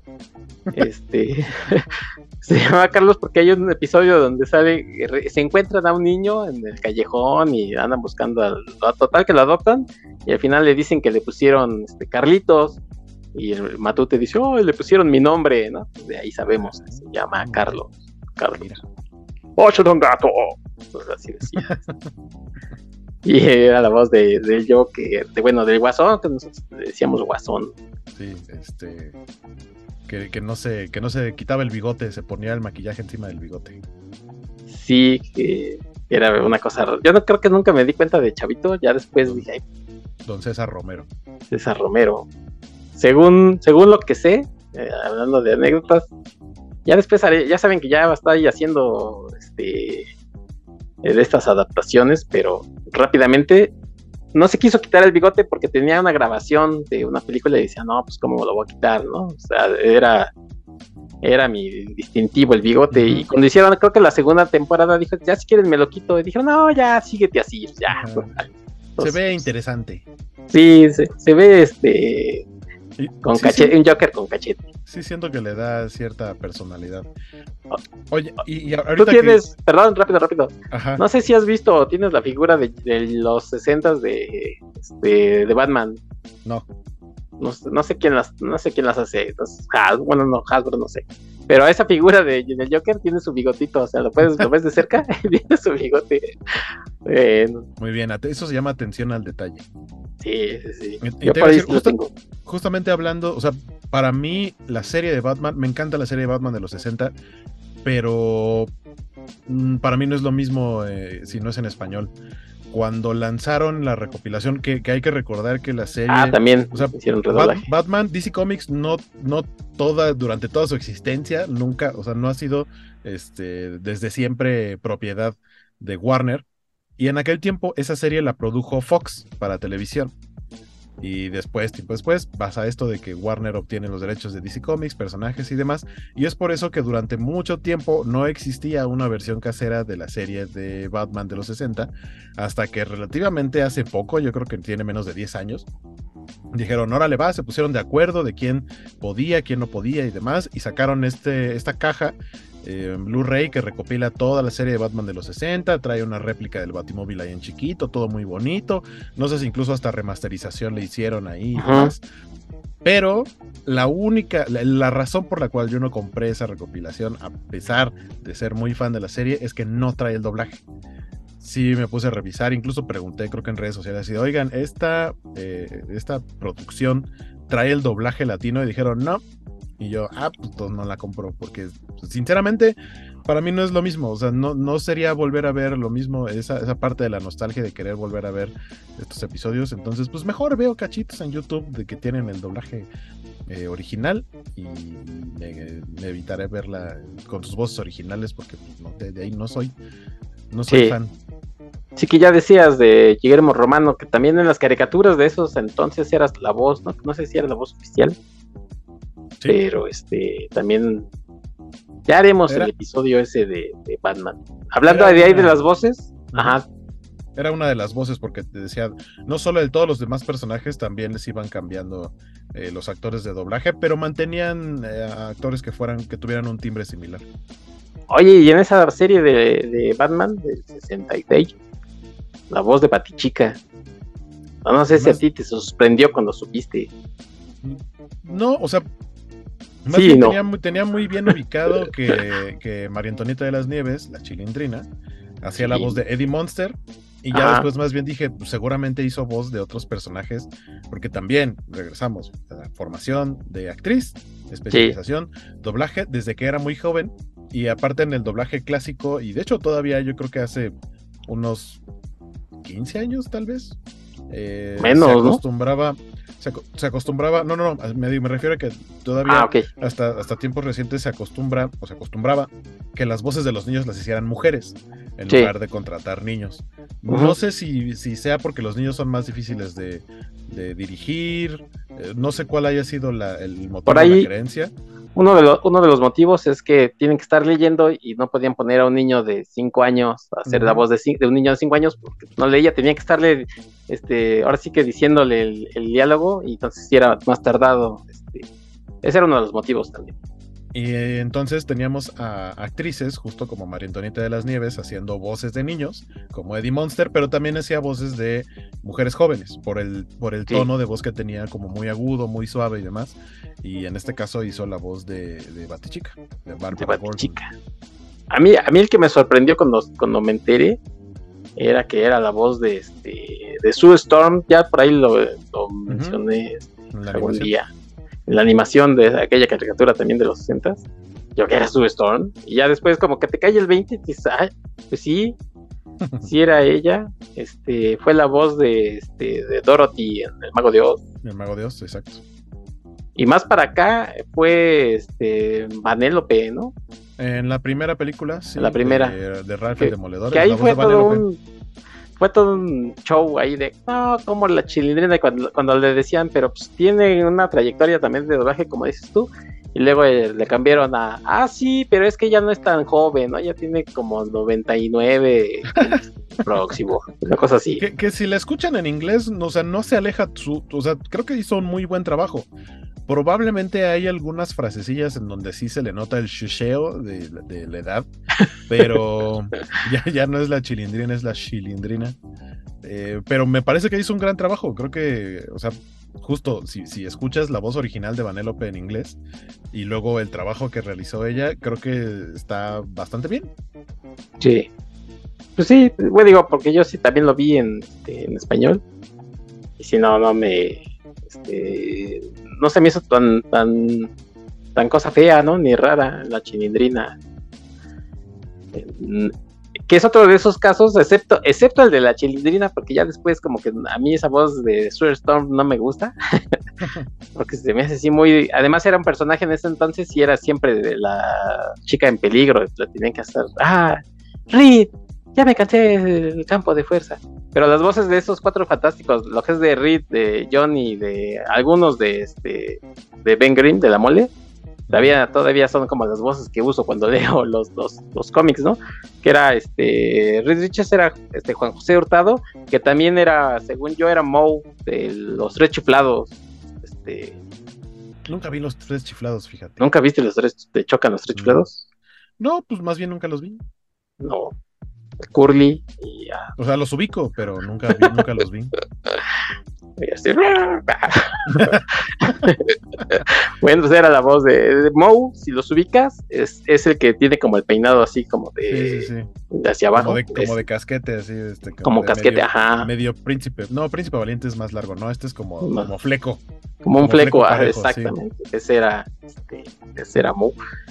Y era la, la voz, este, y la voz de Johnny, pues Roberto Cardín, pero te digo, esas son como que las voces que todavía cuando, ah, pues ahí el Tata era, llegó a ser este Doctor Doom, creo, que hay un, hay un, hay una frase de clásica, ¿no? Que cuando sucede el accidente, este, creo que se está viendo al espejo y que dice, si me viera mi mamá, ¿no? Ya ves que también, esas cosas, como Creo por que- ejemplo, creo que en, en las animaciones ahí ya se tomaban ciertas libertades sí. de, de- de improvisación. Y Sí. supongo que cuando sí provocaba una carcajada era cuando decían, ok, déjala. Y totalmente el Tata era de esos, eh, de esos personajes que, que de pronto se le ocurría algo y simplemente lo dejaban al final. ya hablamos de, de Herman López de, de Wolverine. Yo no, no sé, digo, tiene mucho que no veo la, la serie animada, pero yo estoy casi seguro que hay una parte donde, ya sabes, Wolverine que se metía con todos, se peleaba con todos. Hay uno que donde decía, ¡ay, dolor! ¿no? Que sí. Hay uno, hay uno, hay uno que de hecho es de los que más risa me dan, en el que hay una explosión o algo se avientan y justo Wolverine se avienta como al vacío y grita, echen paja. sí. sí, creo que sí. Que supongo O sea, que son de- cosas, por ejemplo, ahí si está cayendo el personaje está de espaldas, totalmente pueden insertar un diálogo porque no se ve que esté hablando, porque no se le ve la cara. Eh, Y aunque yo creo que si algo así se diera en la actualidad, sí saldrían muchos puristas a decir, ese no es Wolverine, no sé qué, pero pues Sí. desde aquel tiempo eran caricaturas y los Sí, personajes sí, no eran algo tan en serio. Sí, te digo que hay uno que yo estoy casi seguro que dice, ¡ay, dolor! Pues, Pero pues bueno. justo este, de este tipo de cosas eh, los vimos también en las Tortugas Ninja, en la serie de, de finales, de- más bien de los 90, porque creo que son 90-91 las Tortugas Ninja animadas, y justo ahí este Bebop y Rocoso de pronto se aventaban también sus albures, que Sí. pues es algo que más bien ya nosotros de grandes nos da risa, pero en su momento pasaba totalmente desapercibido. Exacto, no te das Este, cuenta. Y sí, son cosas bastante, bastante divertidas. Que por cierto, uno, eh, una de las voces, la voz de Bebop, si no me equivoco, es Ricardo Gil, que más para acá, ya en los noventas, casi 2000 era la voz de, del hombre de rojo en, en La vaca y el pollito. Y Ajá. también lo ubicarán muy bien como eh, el actor que hace la parodia de Joaquín López Dóriga. De, oiga, oiga usted, y creo que era, la- no sé si la, no sé si era la primera voz del, del doctor Simi también. Creo, sí, que te eso sí cuenta, no sé. creo, creo que sí era también la voz. Oye, pues vamos a oír otro clip, y ahorita que estamos hablando de X-Men, pues de Gerardo Reyero, vamos a escuchar, ¿no? Sus voces. Gerardo Reyero, que también hizo la voz de. La, la voz, la primera voz de Hellboy en las películas de Guillermo del Toro. Ajá. En la segunda fue. Ah, se me fue el nombre de. de- de- Este actor, este. Peloncito, ¿no? Gordo, este. Jesús Ochoa. Jesús Ochoa. Jesús Ochoa fue la voz de Sí. Hellboy en la segunda, pero Gerardo Reyero hizo la voz de Hellboy en la primera. A mí me parece que quedó perfecto. Y Sí. también es la voz de Han Solo en la trilogía de Star Wars. Pues vamos a ir el clip de Gerardo Reyero y regresamos. Un saludo muy grande y un abrazo fraternal de Gerardo Reyero. ¿Quién? ¿Quién es solo la forma que prosigue la función del que y lo que soy es un hombre enmascarado? No cuestiono tus poderes de observación. Simplemente comento sobre la paradoja de preguntarle a un enmascarado quién es. Sin tiros adicionales ni pólvora. una brújula que no señala al norte. No es de madera, no puedo creerlo. Sin duda es el peor pirata del que haya escuchado. Aquí tienes. Discúlpala, por favor. Siempre lo hace. A ella le encanta adueñarse de todo lo que le gusta. Tiene esa pésima costumbre. Solo tienes una manera de pasar y es por encima de mi cadáver, cosa que es ciertamente difícil. Los caballeros del zodiaco no son tan inútiles. Pero tú eres desafortunado por haberte topado con Eo de Sila. Y tú serás la presa de las seis bestias de Sila. Él es Oli, tú eres Sven. Él es Oli, tú eres Sven. Es mi tarro de saliva. Algunos mutantes desearían el poder ser normales. Sé cómo te sientes, Gepardo, pero nada se pudo. Después de muchos siglos, yo, Draganus, el último de los supremos saurianos, he escapado del limbo dimensional. ¿Qué pasa? Pero eso no puede ser, Raúl. Ya ha servido en el frente. ¿Ha habido algún desastre? Rastré los registros del seguro y encontré una demanda interpuesta bajo la más absoluta discreción. ¿Puede decirme quién fue el demandante, Ross? Tal como lo has dicho. ¿Creen que tres hormigas puedan ganarle a un dinosaurio como yo? ¿Escuché bien? ¿Acaso dijiste que me ganarán? ¡Has hecho que me irrite, insecto! Bienvenido a mi casa. Deberás vencerme si es que quieres llegar hasta arriba, muchacho, porque de otra forma... Mi pueblo necesita dinero para el agua. Yo ganaré el premio y se la llevaré. No puedo permitir que mi aldea se muera de sed. No puedo decirle tonta. Cielos, ella se comporta así a pesar de que puede salir con otros chicos guapos, pero Serena es muy obstinada cuando se enfada. Hola niños, aquí el capitanazo dándoles el consejo número 213. Encuentren a una chica a quien hayan votado y consuélenla con un masaje de hombros y pronto ella les masajeará la próstata. Estamos aquí reunidos para obligar a este hombre, Huckleberry Finn, al sagrado matrimonio. ¿Regresó papá? ¿Sigue enfadado? Ah, quería verla. A nadie le incumbe. Myers, ¿eh? ¿Tienes nombre de pila? Myers. ¿Qué me ves, John? No, lo siento, no voy a concursos caninos. No es mi línea. No lo sé. Digo, ni siquiera recuerdo los trucos que hacía. ¿No pueden conseguir el dinero de otra forma? ¿Recuerdan cuando fuimos de pesca? Hace un par de años. Metí el bote al agua y el auto se hundió. La grúa intentó sacarlo y también se hundió. Oye, solo trataba de ayudarte, Su Altísima. Lo hago, eso es cierto. Pero tú podrías ser algo gentil. Vamos, admítelo, a veces piensas que soy agradable. ¡Magnífico! ¡A festejar, amigo FISTA! ¡Es que la necesito! Los veré en un mes. Ah. Un amigo me dio esto. Es albano. ¿Podría traducírmelo? Pequeño niño elegido, si desapareces de este lugar, Ya no le temeré a nada.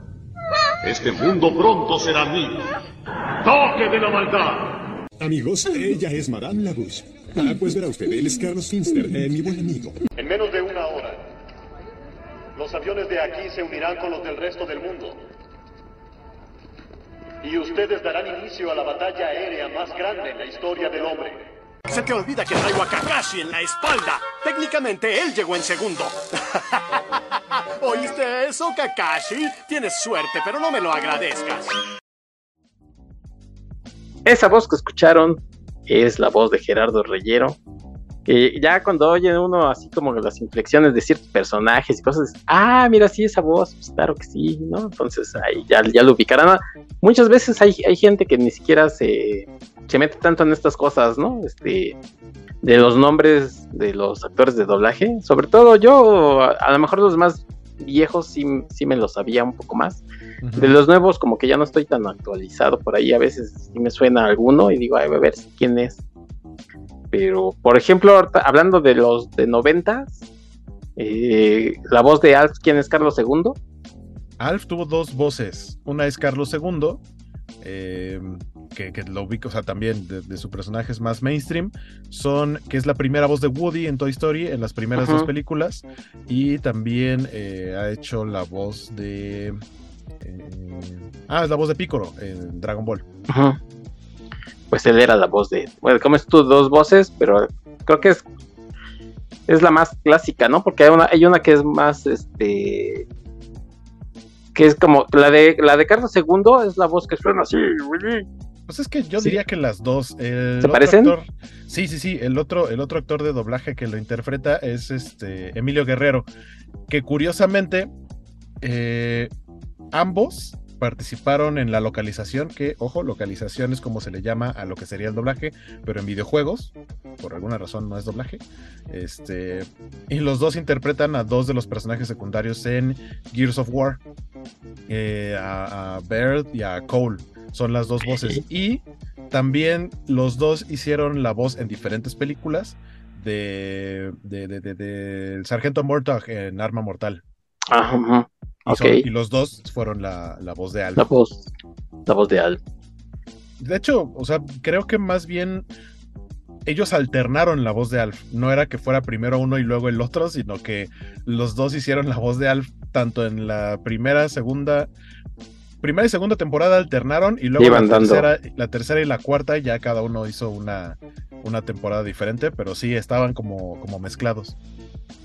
Y es que, es que luego, bueno, en esos entonces creo que, que luego ni pasaban los episodios este, en orden, ¿no? Pues ya ni no, sabes cuál sí, es. en, aqu- en aquel tiempo pasaban todo en desorden, no importa, no importa qué fuera. Sí, o la voz de, por ejemplo, de este. El sello de, Wi- de Willy. También es este Pedro Daguillón. Entonces ahí. eh, también es una voz muy, muy clásica de este. Fue Freddy Krueger, fue este. Fue, era la voz de este. Ay, del, del Cazafan- de Cazafantasmas. Ah, era la claro, voz claro. de- Pues era, era Willy Tanner en Alf. Ajá, por eso te digo de Willy. Sí, y de este, Willy, ¿cuál de Willy? Dan Aykroyd, ¿cómo del- se llama? Dan Aykroyd en Cazafantasmas. Eh, Ray Stantz. Ah, pues él era en la caricatura. Sí, y también en una de las películas, porque a Ray le cambiaron la, la voz. Bueno, a varios de los personajes les cambiaron la voz en Cazafantasmas, pero sí.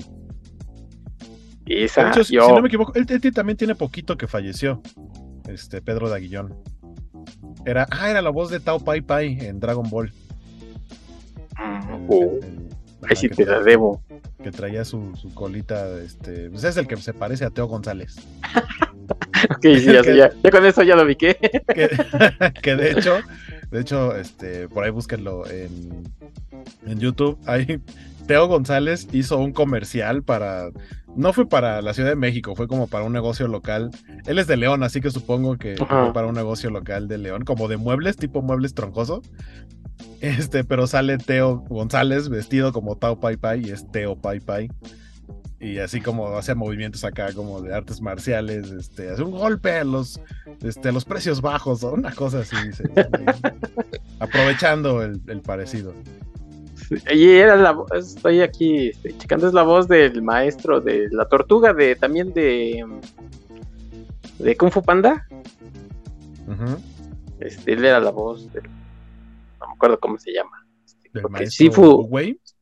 Oh, Uwei- sí, Uwei Uwei, es la tortuga. Sí, porque Sifu es el, el otro maestro, ¿no? Que era Pedro Armendáriz Jr., que también ya falleció. Ta- también ya falleció. Otra de esas voces. Este. Más, más noventas, o ya te quieres hacer para acá. Bueno, ya hablamos del príncipe del rap, ¿no? Ahí es uno de esos casos de, por ejemplo, de la voz de Will Smith, que es de lo que hablábamos cuando hicimos este Hombres de Negro, que, Que es, que ha este, tenido Juan- dos voces. Juan, Juan Carralero, eh, la, voz, la voz de Will Smith, eh, obviamente icónica y que aparte tuvo en su momento la oportunidad de conocer a Will Smith y decirle yo soy la voz en varios de tus proyectos, ¿no? Hombres de Negro. Sí. Este.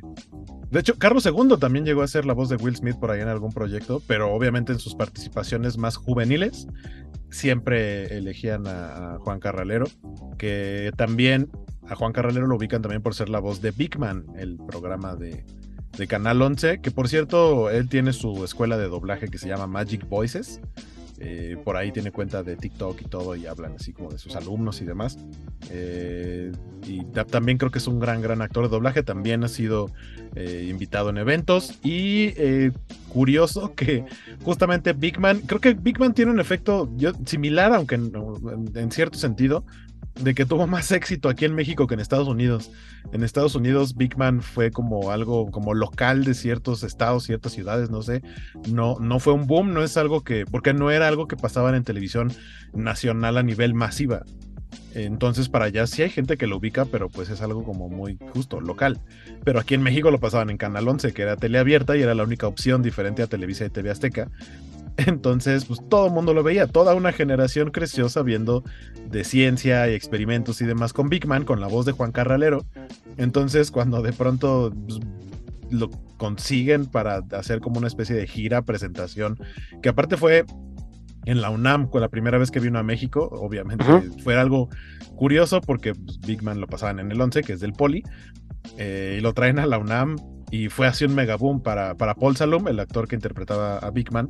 Dice es que yo no daba crédito porque en, en mi país o en donde hice el programa, pues la gente no me conocía no al nivel de acá, o sea, acá voy a todos lados y dicen es Big Man, y entonces de ahí montaron shows que llegaron a estar en diferentes lados, en ferias de libro y demás, eh, donde se presentaban el uno al otro, y era Paul Salum presentando a Juan Carralero como la voz de Big Man, y esta dinámica de, prácticamente eh, Big Man decía algo y luego eh, Carralero decía la misma frase pero en español, como para tener este feeling de estás viendo al Big Man que viste en la televisión, lo cual fue algo bastante bonito.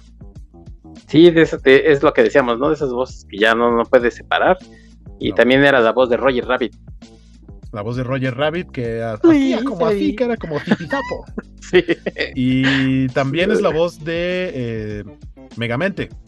Megamente. Eh, Megamente, que ahí se, se juntaron este la voz de Juan Carralero como Megamente y Servil que es este ah se me fue su nombre que, Luis Alfonso Mendoza que desgraciadamente falleció por ahí un problema ah, personal familiar sí, raro sí.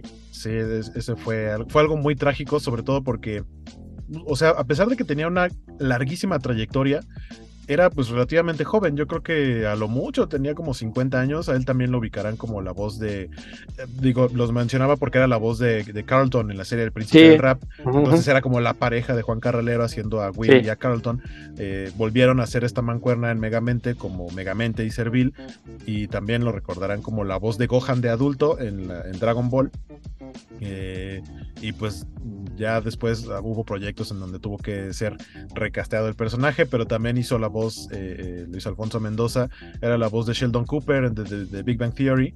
Sí alcanzó a hacer la serie completa, de hecho la serie terminó yo creo que como uno o dos años antes de, su fallecimiento, pero también creo que es otro de los actores que si les carvan desde la época, desde las caricaturas, series y demás de los 80, y, gran parte de los 90 eh, hizo cualquier cantidad de personajes.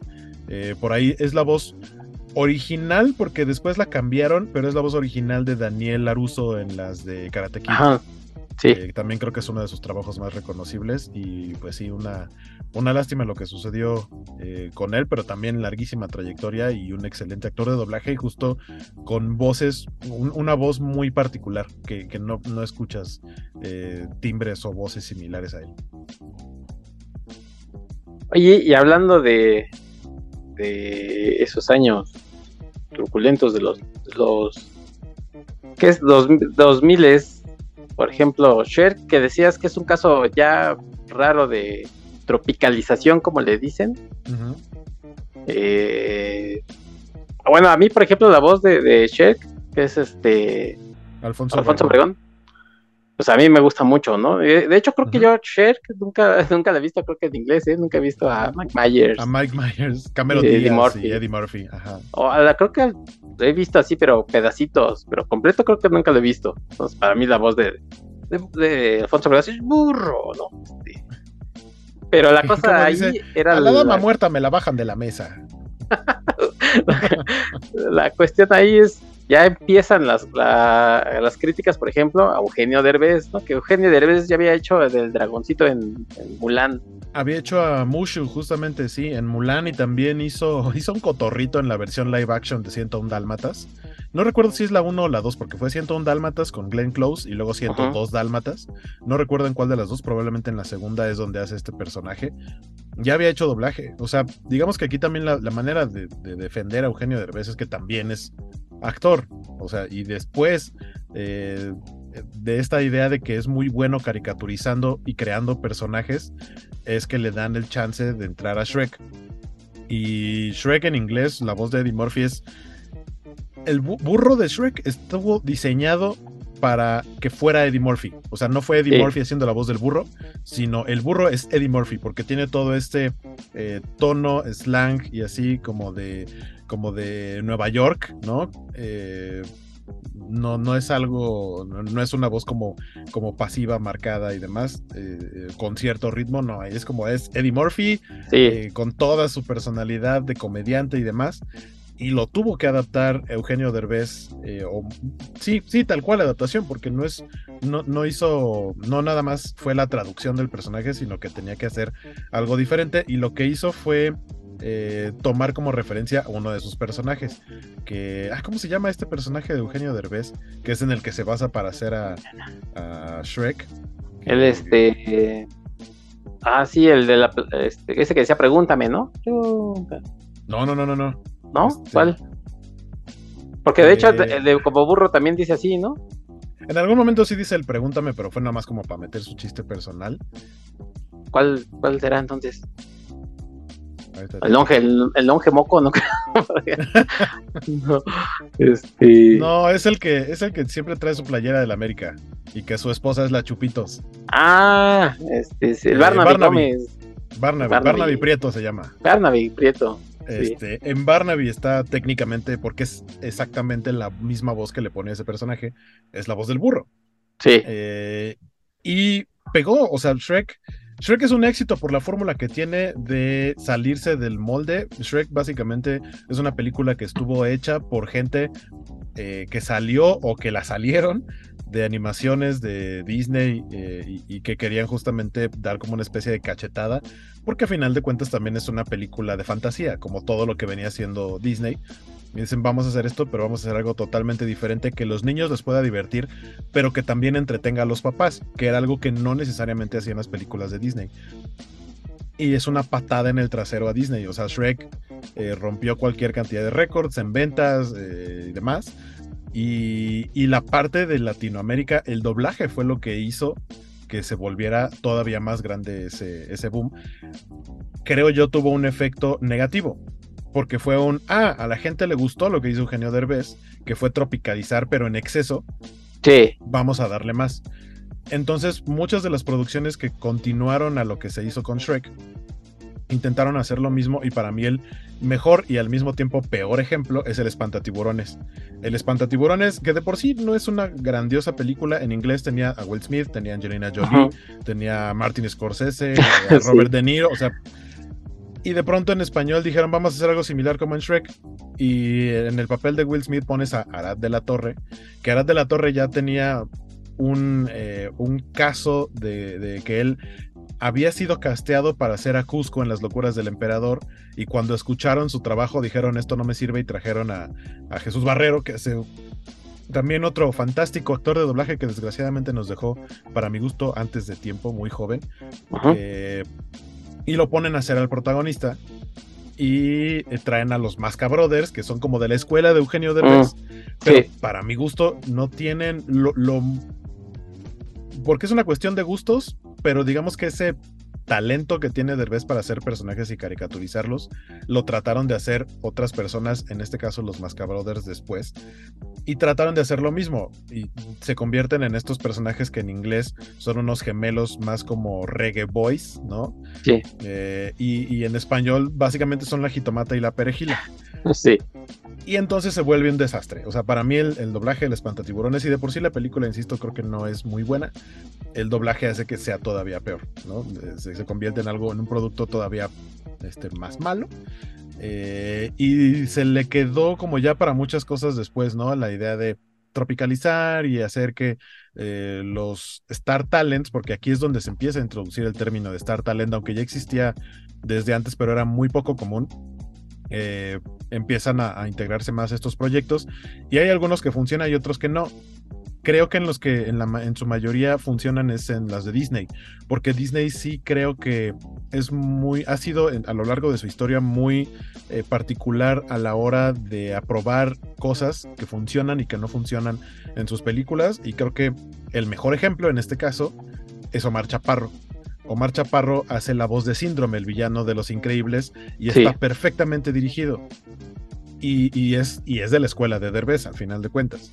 Después, fuera de Disney, va y hace Kung Fu Panda y dice, no, Omar Chaparro va a ser la voz del protagonista. Pensé que iba a ser una situación como la del burro de Shrek. Y aunque sí le imprime un poquito esta esencia de los personajes que hace Omar Chaparro, lo contienen y se mantiene fiel al personaje que en inglés hace Jack Black. Y, y es uno, para mí, uno de los casos de Star Talents en donde creo que hizo bien su trabajo.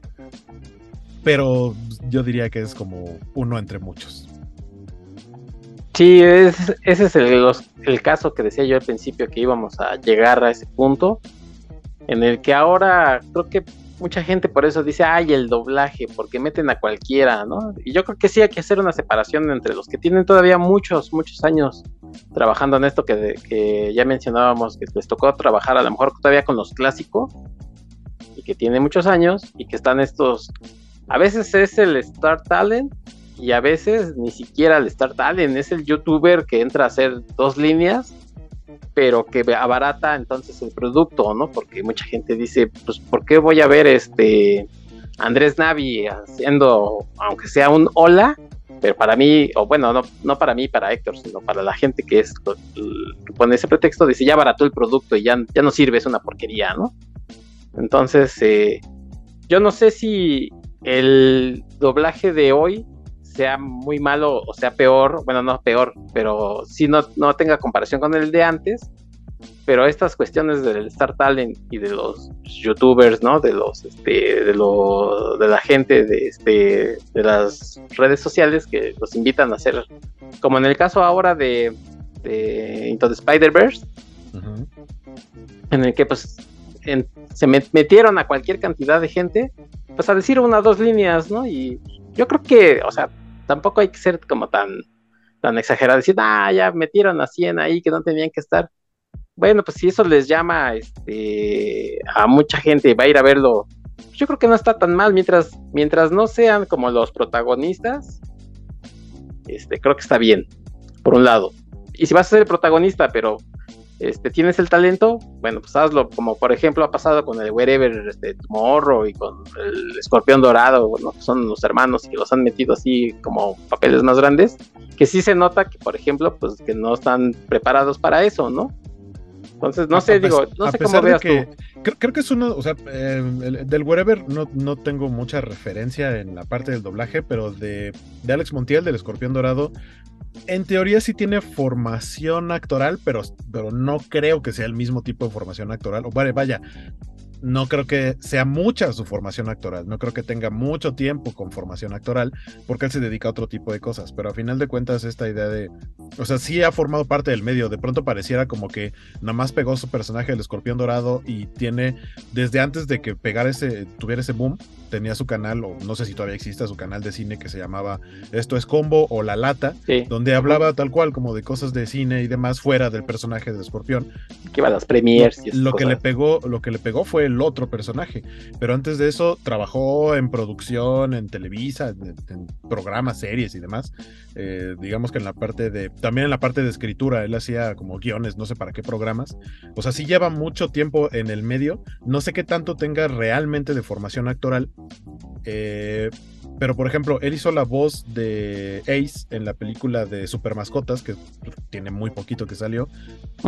Yo esperaba algo muy malo y la verdad es que creo que no lo hizo tan mal, tampoco creo que lo haya hecho excelente. Pero en el caso, en general en el caso de los Star Talents, muchas veces los directores pues ahora sí que tienen que trabajar con lo que tienen.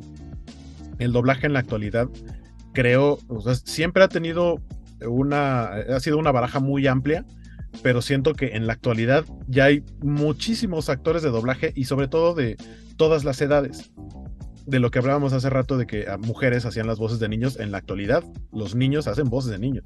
O sea, a lo mejor para un personaje de 5 o 6 años no traes a un niño de 5 o 6 años, pero te traes a uno de 10, 12 y todavía, todavía medio te puede dar te, te puede dar ese timbre, esa, eh, ese, ese sonido juvenil o muy infantil más bien y te puede funcionar.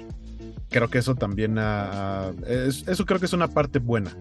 Pero sí, la- y lo de los Star Talents decía que viene desde antes. Po- Podemos recordar que en Tarzán la voz de Jane es Lucero, que, que Lucero pues, es cantante, es actriz y demás, pero no había incursionado en el doblaje como tal. Creo que lo hace Sí. muy bien. A mí me encanta Lucero como, como Jane en, este, en Tarzán. La voz de Tarzán es este. Ah, se me fue Era. Palomo, ¿no? Eh, exacto. Este, Eduardo. Eduardo Palomo, Eduardo. en paz descanse. Él era la voz de Tarzán, que tampoco es que Tarzán hablara tanto o fuera muy elocuente en lo que dijera. Oye, oye, a ver, vamos al punto, uno de los que a mí, por ejemplo, yo sé que tú eres fan de esa película, pero a mí Ajá. nunca me terminó de gustar por el doblaje. Hércules. Hércules. Eh, aquí sí creo que voy a, a acusar totalmente a mi nostalgia, ya que era yo muy niño y que me gusta mucho esa película. No me imagino a alguien más haciendo la voz de Hércules que no sea Ricky Martin. Rompe totalmente con el. Es que aparte, no, o sea, tiene un acento muy marcado Ricky Martin que no se le puede quitar. Y, y lo tiene en la película. Suena. Sí. Si a lo mejor si no quiere, si, si, si hizo este intento por no sonar con el acento puertorriqueño, sí suena fresón. soy al revés. sí. Pero, pero siento que va un poco con el personaje. O sea, siento que le queda ese personaje. Y, Ok. y, y Tatiana, o sea, Tatiana, formación actoral y de cantante y de lo que sea. eh, Y de una- ping-pong. Una, grandiosa Megara. La voz, hace rato mencionamos a Marcos Valdés. Marco- Marcos Valdés es la voz de Phil, el, el- el sátiro que entrena Sí. a Hércules. Este mencionábamos hace rato también a Guillermo Romano, que era la voz Ajá, de Batman, es la voz de Zeus.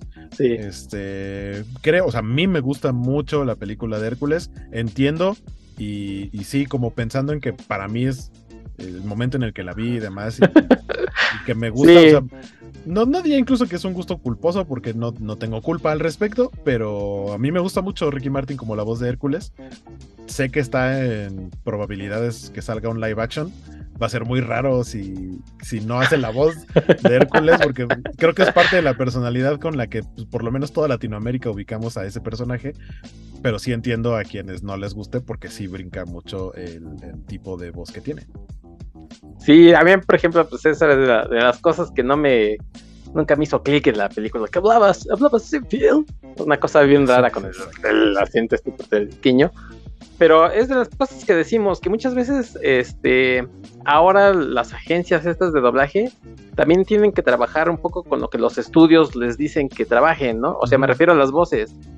Tienes que traerte a este, a este cuate, pues para que venda más la película y yo creo que no sea, no sea culpa de, de, de los actores. Yo sé, yo entiendo, por ejemplo, su posición de que a veces dicen, oye, pues a- incluso a ellos les llegan a pagar más de lo que me pagan a mí, que tengo 20 años, 30 años de trayectoria. Y creo que ahí sí está mal, ¿no? Pero digo, que- pues, tampoco. Creo que un buen ejemplo de esto, de, de que tienen que trabajar con lo que les dan, es que hace, yo creo que unos cinco años, no sé, salió una película.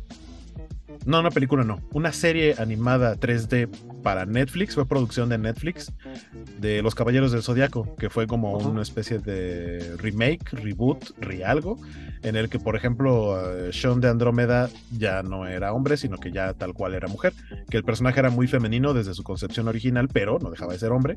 En este caso ya era una chica, y lo que hicieron fue en el doblaje tratar de traer a la mayoría o a lo que se pudiera de las voces originales quien eh, ya, no, ya no pudo regresar, desgraciadamente, Jesús Barrero, eh, que era la voz de Seiya.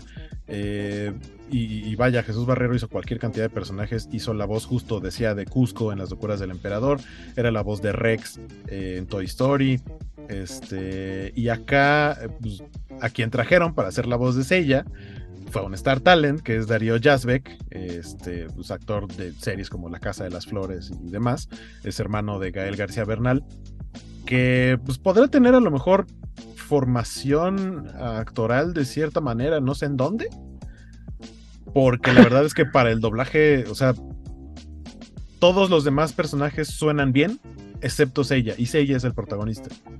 Este es un, para mí, un claro ejemplo de donde pues, no, no sé, no recuerdo quién, quién dirige esta, esta serie de Netflix, pero pues sí, tal cual es, pues, tenemos que trabajar con lo que nos dan. O sea, si me dicen, él va a ser la voz del protagonista, por mucho que quiera pelearle el director, el productor, lo que sea, si, si viene una orden de más arriba diciendo es que tiene que ser él, pues es con lo que tienen que trabajar y pues, no le puedes, este, ¿cómo dicen? No le puedes sacar agua a las piedras ni le puedes pedir peras al olmo, ¿no? Entonces, Exacto. trabajas con lo que tienes y tratas de que salga lo mejor posible y a veces con el mejor esfuerzo del director no, no va a salir algo bueno. Eh, Este es un caso, pero hay muchos otros casos así. Sí, yo, yo insisto en que sigue habiendo, oye, obviamente, este, salvando las, las distancias de que había en esos años 60 que nosotros lo escuchábamos en los 80 en tu caso a lo mejor en los 90 y que ya eran incluso gente que ya había fallecido, este, haciendo esas voces y que eran maestros del doblaje, y yo creo que en estos eh, días todavía hay maestros del doblaje, ¿no? Ya hemos mencionado nombres, y que muchas, lo que pasa es que muchas veces no los asociamos como a esos actores que ya mencionamos, este, que sí hacían películas y hacían series de televisión y salían aquí y allá, y ahora a lo mejor estos actores de doblaje pues, se han dedicado mucho a eso, no han hecho a lo mejor tanto televisión o teatro, o no lo sé, pero que ya hemos mencionado aquí nombres que, que han hecho una cualquier cantidad de, de voces que la que me digas, ¿no? Y luego por ahí salen, este, iba ya a decir tontos, pero sí tontos que dicen, es que son los mismos cinco en un programa, en un podcast que luego oía, que decía, este, un tal Mario, bueno, ya, no voy a. Este, decía, es que nada más hay, son cinco los actores de doblaje y siempre hacen las mismas voces. Pues no, no son cinco, son, son muchos más. Pasa es que a veces, este, si nada más ves una película y luego ves otra y resulta que era el mismo, pues ahí sí vas a decir que siempre es el mismo, ¿no? Pero pues hay un, hay un- una cantidad enorme todavía de productos que, que se doblan y que hoy sí, hoy sí, por ejemplo, también está esta cuestión en la que, por ejemplo, en las carteleras, muchos nos quejamos de eso, ¿no? De que muchas producciones solamente están en su versión doblada y ya no puedes este, encontrar la versión original. Sobre todo pasa mucho con las animaciones. A veces solamente está en uno o dos cines y que para colmo pues, te queda al otro Te lado de la ciudad, ¿no? Sí. Y tú dices, oye, este, quiero ver esta película en su versión original y no está. Y la disculpa o, o, este de los cines es que no, es que así no nos mandan los estudios, no nada más nos mandaron dos copias y este solamente la podemos poner en la cúspide que es allá por, este, quién sabe dónde. Literalmente en la cúspide es un sí, cerro la- esa cosa. Está sí, muy bonita la cosa- plaza, pero, pero para llegar. Sí. Ah, sí. Es como No. ir a destruir el anillo al monte del destino. No, y, y yo estoy más cerca que tú, mano. O sea que sí, sí te creo que para ti es una super excursión. Entonces, este, ese es el otro caso, ¿no? De que luego la gente también se enoja con el doblaje, que no, que no es su culpa, pero oír, este, pasa eso, ¿no? De que son muchas las copias en el cine que están dobladas. Incluso luego hasta la gente de la taquilla, a mí me ha tocado, este, oye, pero esa, esa función me dice la chica o el chico ¿no? que está atendiendo. Es este, en inglés. Pues sí, en inglés. por la eso. quiero. Sí, seguro. Oh, bueno, sí. Esta, o sea, esta onda, o sea, por algo existe el doblaje, pero esta cuestión es totalmente demográfica. Sí. El doblaje, el doblaje en sí nace o tiene un mayor auge y popularidad por el mismo motivo. Eh, hay que recordar que pues, no todo, o sea, no desde siempre existen las pantallas planas HD y demás. La televisión eh, hace muchísimos años, cuando justo estaba por empezar el doblaje, eh, lo que hacían para series, películas y demás que ya se empezaban a transmitir en tele, las querían mandar con subtítulos. Pero las televisiones de aquel tiempo o no eran de suficiente tamaño o principalmente no tenían la nitidez como para que la gente pudiera leer los subtítulos. Fue el motivo por el cual empezó el doblaje.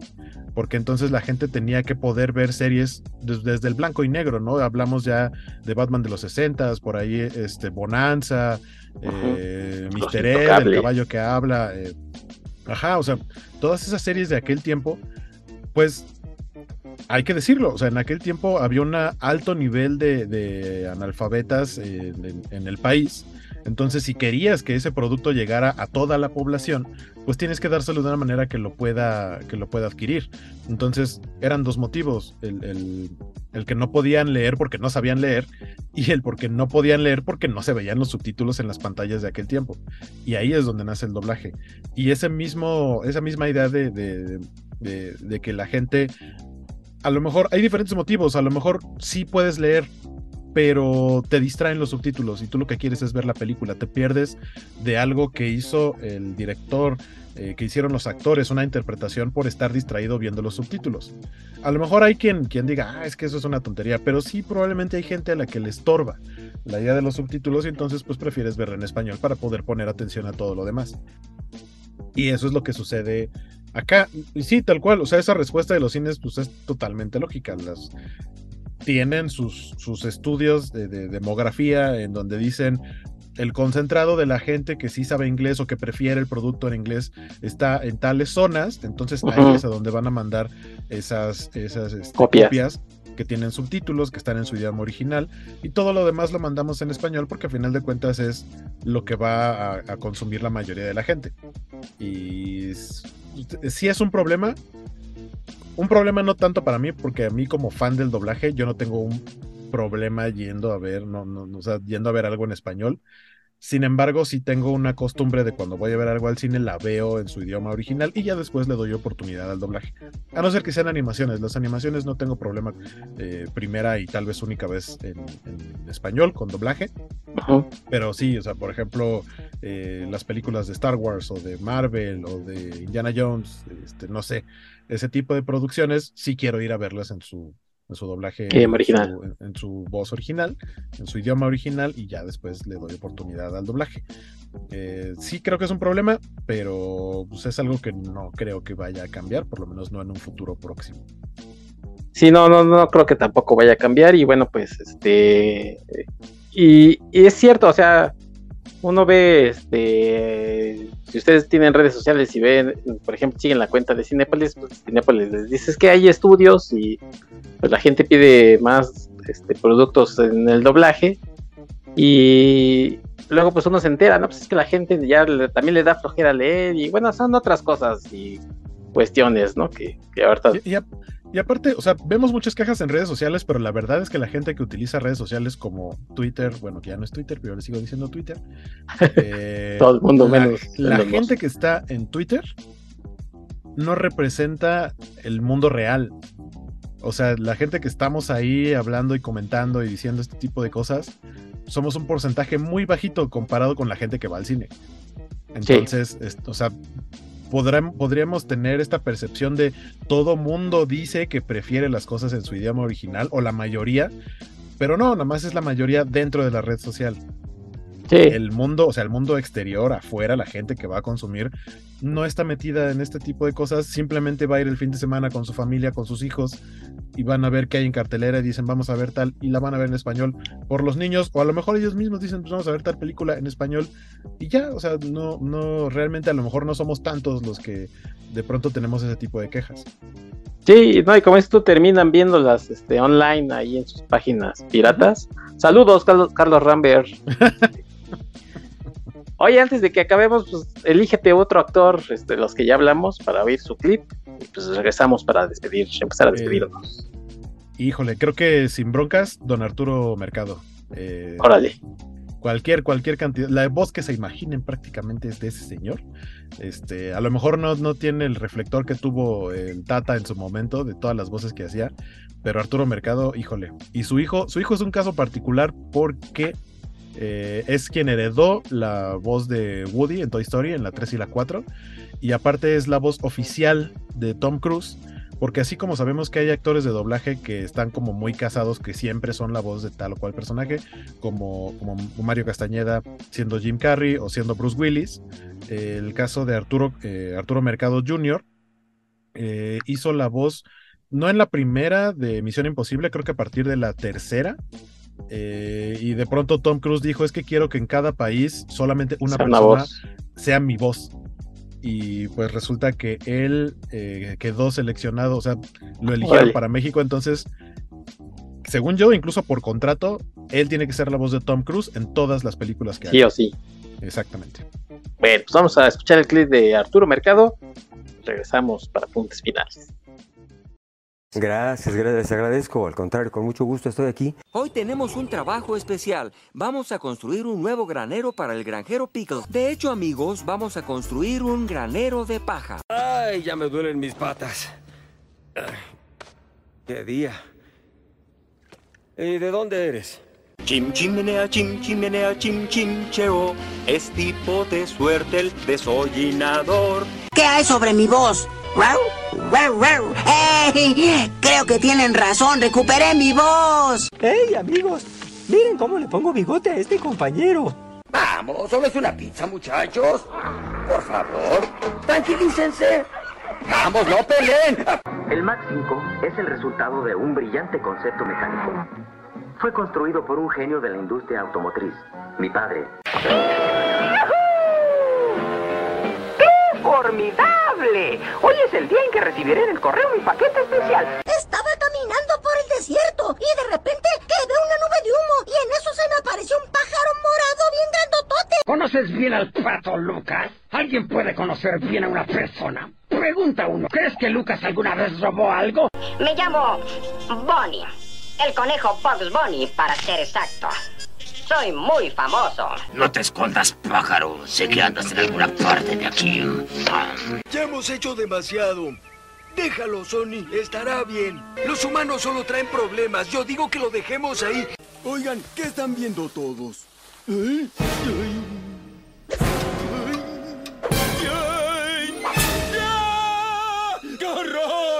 ¡Es horrible! Es... El viento está apuntando al polo norte, puerquito. Oh, estoy seguro de que la carta conoce el camino. Perdóname, no quisiera interrumpir, pero... ¡Ya llegaron! ¡Invitados a la fecha! Miren, ¿ya vieron cuántos regalos? Te llevaré a tu habitación. ¿Habitación? Pero creí que... ¿Acaso quieres quedarte en la torre? No. Sígueme. Es que quería ser independiente. Vivir mi vida. Eso hice y es hermoso. Nala, ya lo discutimos. No soy el rey. Es Scar. Amigo, debiste verme afuera en la pista de baile. Estaba bailando. ¿Y esto? ¡Hola! ¡Qué chistoso, amiguito! Criaturas de la noche. ¡Escuchen! Hemos sido víctimas de la luz mucho tiempo. No quiere darnos algo a cambio de nada, pero nada es lo único que tenemos. ¿Y ahora qué haremos? Seguro, Pitudina. Una broma! Vota por mi artimaña y te regalo esta sorpresota. ¡Claro que te la regalo! Seguro, goloso. Claro que él está bien, pero el columpio no. Yo diría que es un pitufo bastante pesado. Claro que soy yo, no me vas a dejar entrar. Por si no te has dado cuenta, afuera hay una tormenta. No importa el tamaño. Mírame, por mi pequeña estatura me juzgas. ¿Mm? Pues hacerlo no deberías. Pero nos atraparían. No olvides a Vader. Está bien, está bien, está bien. Algo se mueve allá. Sí, y qué gran época del año, Pablo. Vaya, vaya, ¿no son lindos? Cuando yo era niño no había juguetes como esos. ¡Scooby-Doo, ¿dónde estás? Ve a ver de qué se trata, Scooby. No temas, Scooby, estoy cerca de ti. ¡Scooby! ¿A dónde vas? Tío Scooby yo los pegaremos, ¿no es así, tío Scooby? Mm, tengo que encontrar ese tren para poder proteger el oro. Por eso tengo que buscar a un indio rastreador.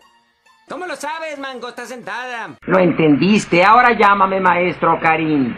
Hmm. Pero dime, ¿por qué quieres convertirte en más fuerte? Para poder utilizar mi poder necesito transformarme, pero si me transformo tendré una apariencia desagradable. La energía de Majin Buu se está incrementando cada vez más y más y más. Ahora solo falta deshacernos de los granujas. ¡Wilson! ¡Wilson! ¡Lo siento! Detente, no podrás saltar. Detente. Códigos del cardenal. Desactivarse. Estamos atrapados dentro de un objeto geométrico. No podemos salir. ¡Auxilio! ¡Me atrapó! Ya sé lo que necesito. Oye, Templeton, ¿tienes un trozo de cordón que necesito? Ay, ay, ay, ay. ay uf, ya aburrí. ¿Qué les parece si Spike es el carnívoro? ¿Quieres Spike? Ya estoy bien, chicos. Ya pude desahogarme. No podemos perder un solo minuto. Saldremos inmediatamente a rescatar mi fortuna.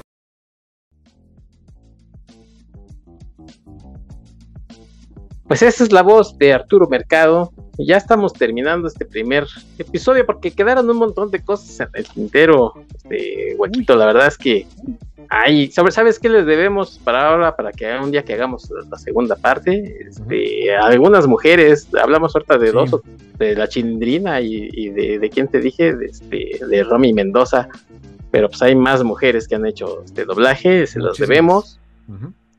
No hablamos, por ejemplo, de los Simpson, también de, de algunos nombres ahí clásicos, este, se quedaron. Hay un montón de cosas. La verdad es que sí vamos a hacer un, segundo episodio más, más para adelante.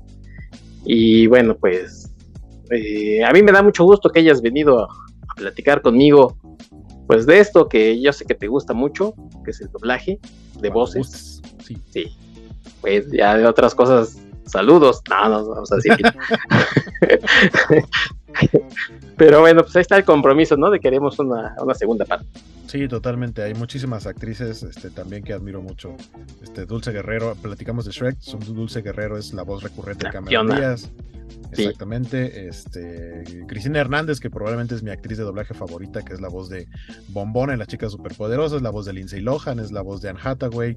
Este, ya, ya platicamos después de, de más. Bueno, ¿dónde andas platicando? Además, ¿estás en la covacha haciendo qué? Eh, estoy en la covacha porque ahorita tenemos covacharla de Azoka, que ya vamos a media temporada. Ahorita que estamos grabando esto, ya van cuatro episodios. Los jueves eh, a las 10 de la noche, hora de la Ciudad de México, platicamos sobre el episodio que se estrenó más recientemente. Y la verdad es que está buena la serie. Hasta el momento me ha gustado mucho. Tengo por ahí a lo mejor una que otra quejilla, pero justo, justo de ese tipo de cosas platicamos en las covacharlas, en los canales de la covacha, en YouTube, en Facebook y en Twitch. Eh, pues ahí estén al pendiente de las redes sociales, la Covacha MX y yo, a mí me encuentran como Skywaco en todos lados. También ya regresó este el poderoso podcast con casi, ¿no? Pues entre comillas, porque la semana pasada no pudimos grabar porque tuvimos función de prensa de la monja y esta semana ahorita que estamos grabando, en teoría debió haber sido día de grabación de Comicase y yo no tuve llamado. Yo creo que nadie, no creo que me hayan excluido. Más bien esta semana no hubo podcast Comicase, pero regresamos pronto. Sobre Qué bueno, saludos a Jorge Tomale. sobre todo pensando que ahí viene la mole y pues obviamente se le carga la mano de la chamba a don Jorge Tobalín. Es cuando normalmente hay pausas del podcast Comicase, pero sí, también ahí chequen en, redes sociales. Eh, Jorge está como, bueno, más bien Comicase está como Comicase Revista, Revista Comicase. Ustedes busquen Comicase y seguro nos encuentran. Bueno, y como dices tú, tus redes, pues ahí le, ahí le das eh, repostear, repostear, es un tonto Elon Musk. sí, este, en Twitter, en, Facebook casi no, pero en Threads, Blue Sky, principalmente en Twitter y en Instagram, en las stories, ahí también estoy compartiendo cosas que me dan risa y ya. Muy bien. Y nosotros, archivos temporales, también nos pueden seguir en Twitter, como Aten Podcast. Estaba en Facebook, pero Facebook me está haciendo sudar tinta. Lo maldito. Si no, si no, si no quiere que ponga mis cosas, pues no, no los pongo ya. Voy a, por ahí en un papelito anoté el número de Zuckerberg, pero la verdad no lo encuentro pensé que nunca lo iban a necesitar, creo que era un pedazo de bolsa de, pan de dulce, entonces no sé dónde está. Es, que, es que la neta es que siento que en Facebook ya más bien es como la, zona de concentración de puro viejo rancio. De tíos, de los tíos. De los tíos rancios, que tienen comentarios este, de tío rancio. De los tíos señoros. Sí. Pero bueno, si nos quieren dejar algún comentario, pues ya saben, en Twitter, en la caja de comentarios de Evox, y estamos en casi todos los sitios finos de podcasting. Ahí nos pueden seguir. Y bueno, pues agradeciéndoles su atención. Joaquito, yo te quiero agradecer mucho que hayas estado. Vámonos con música. vámonos.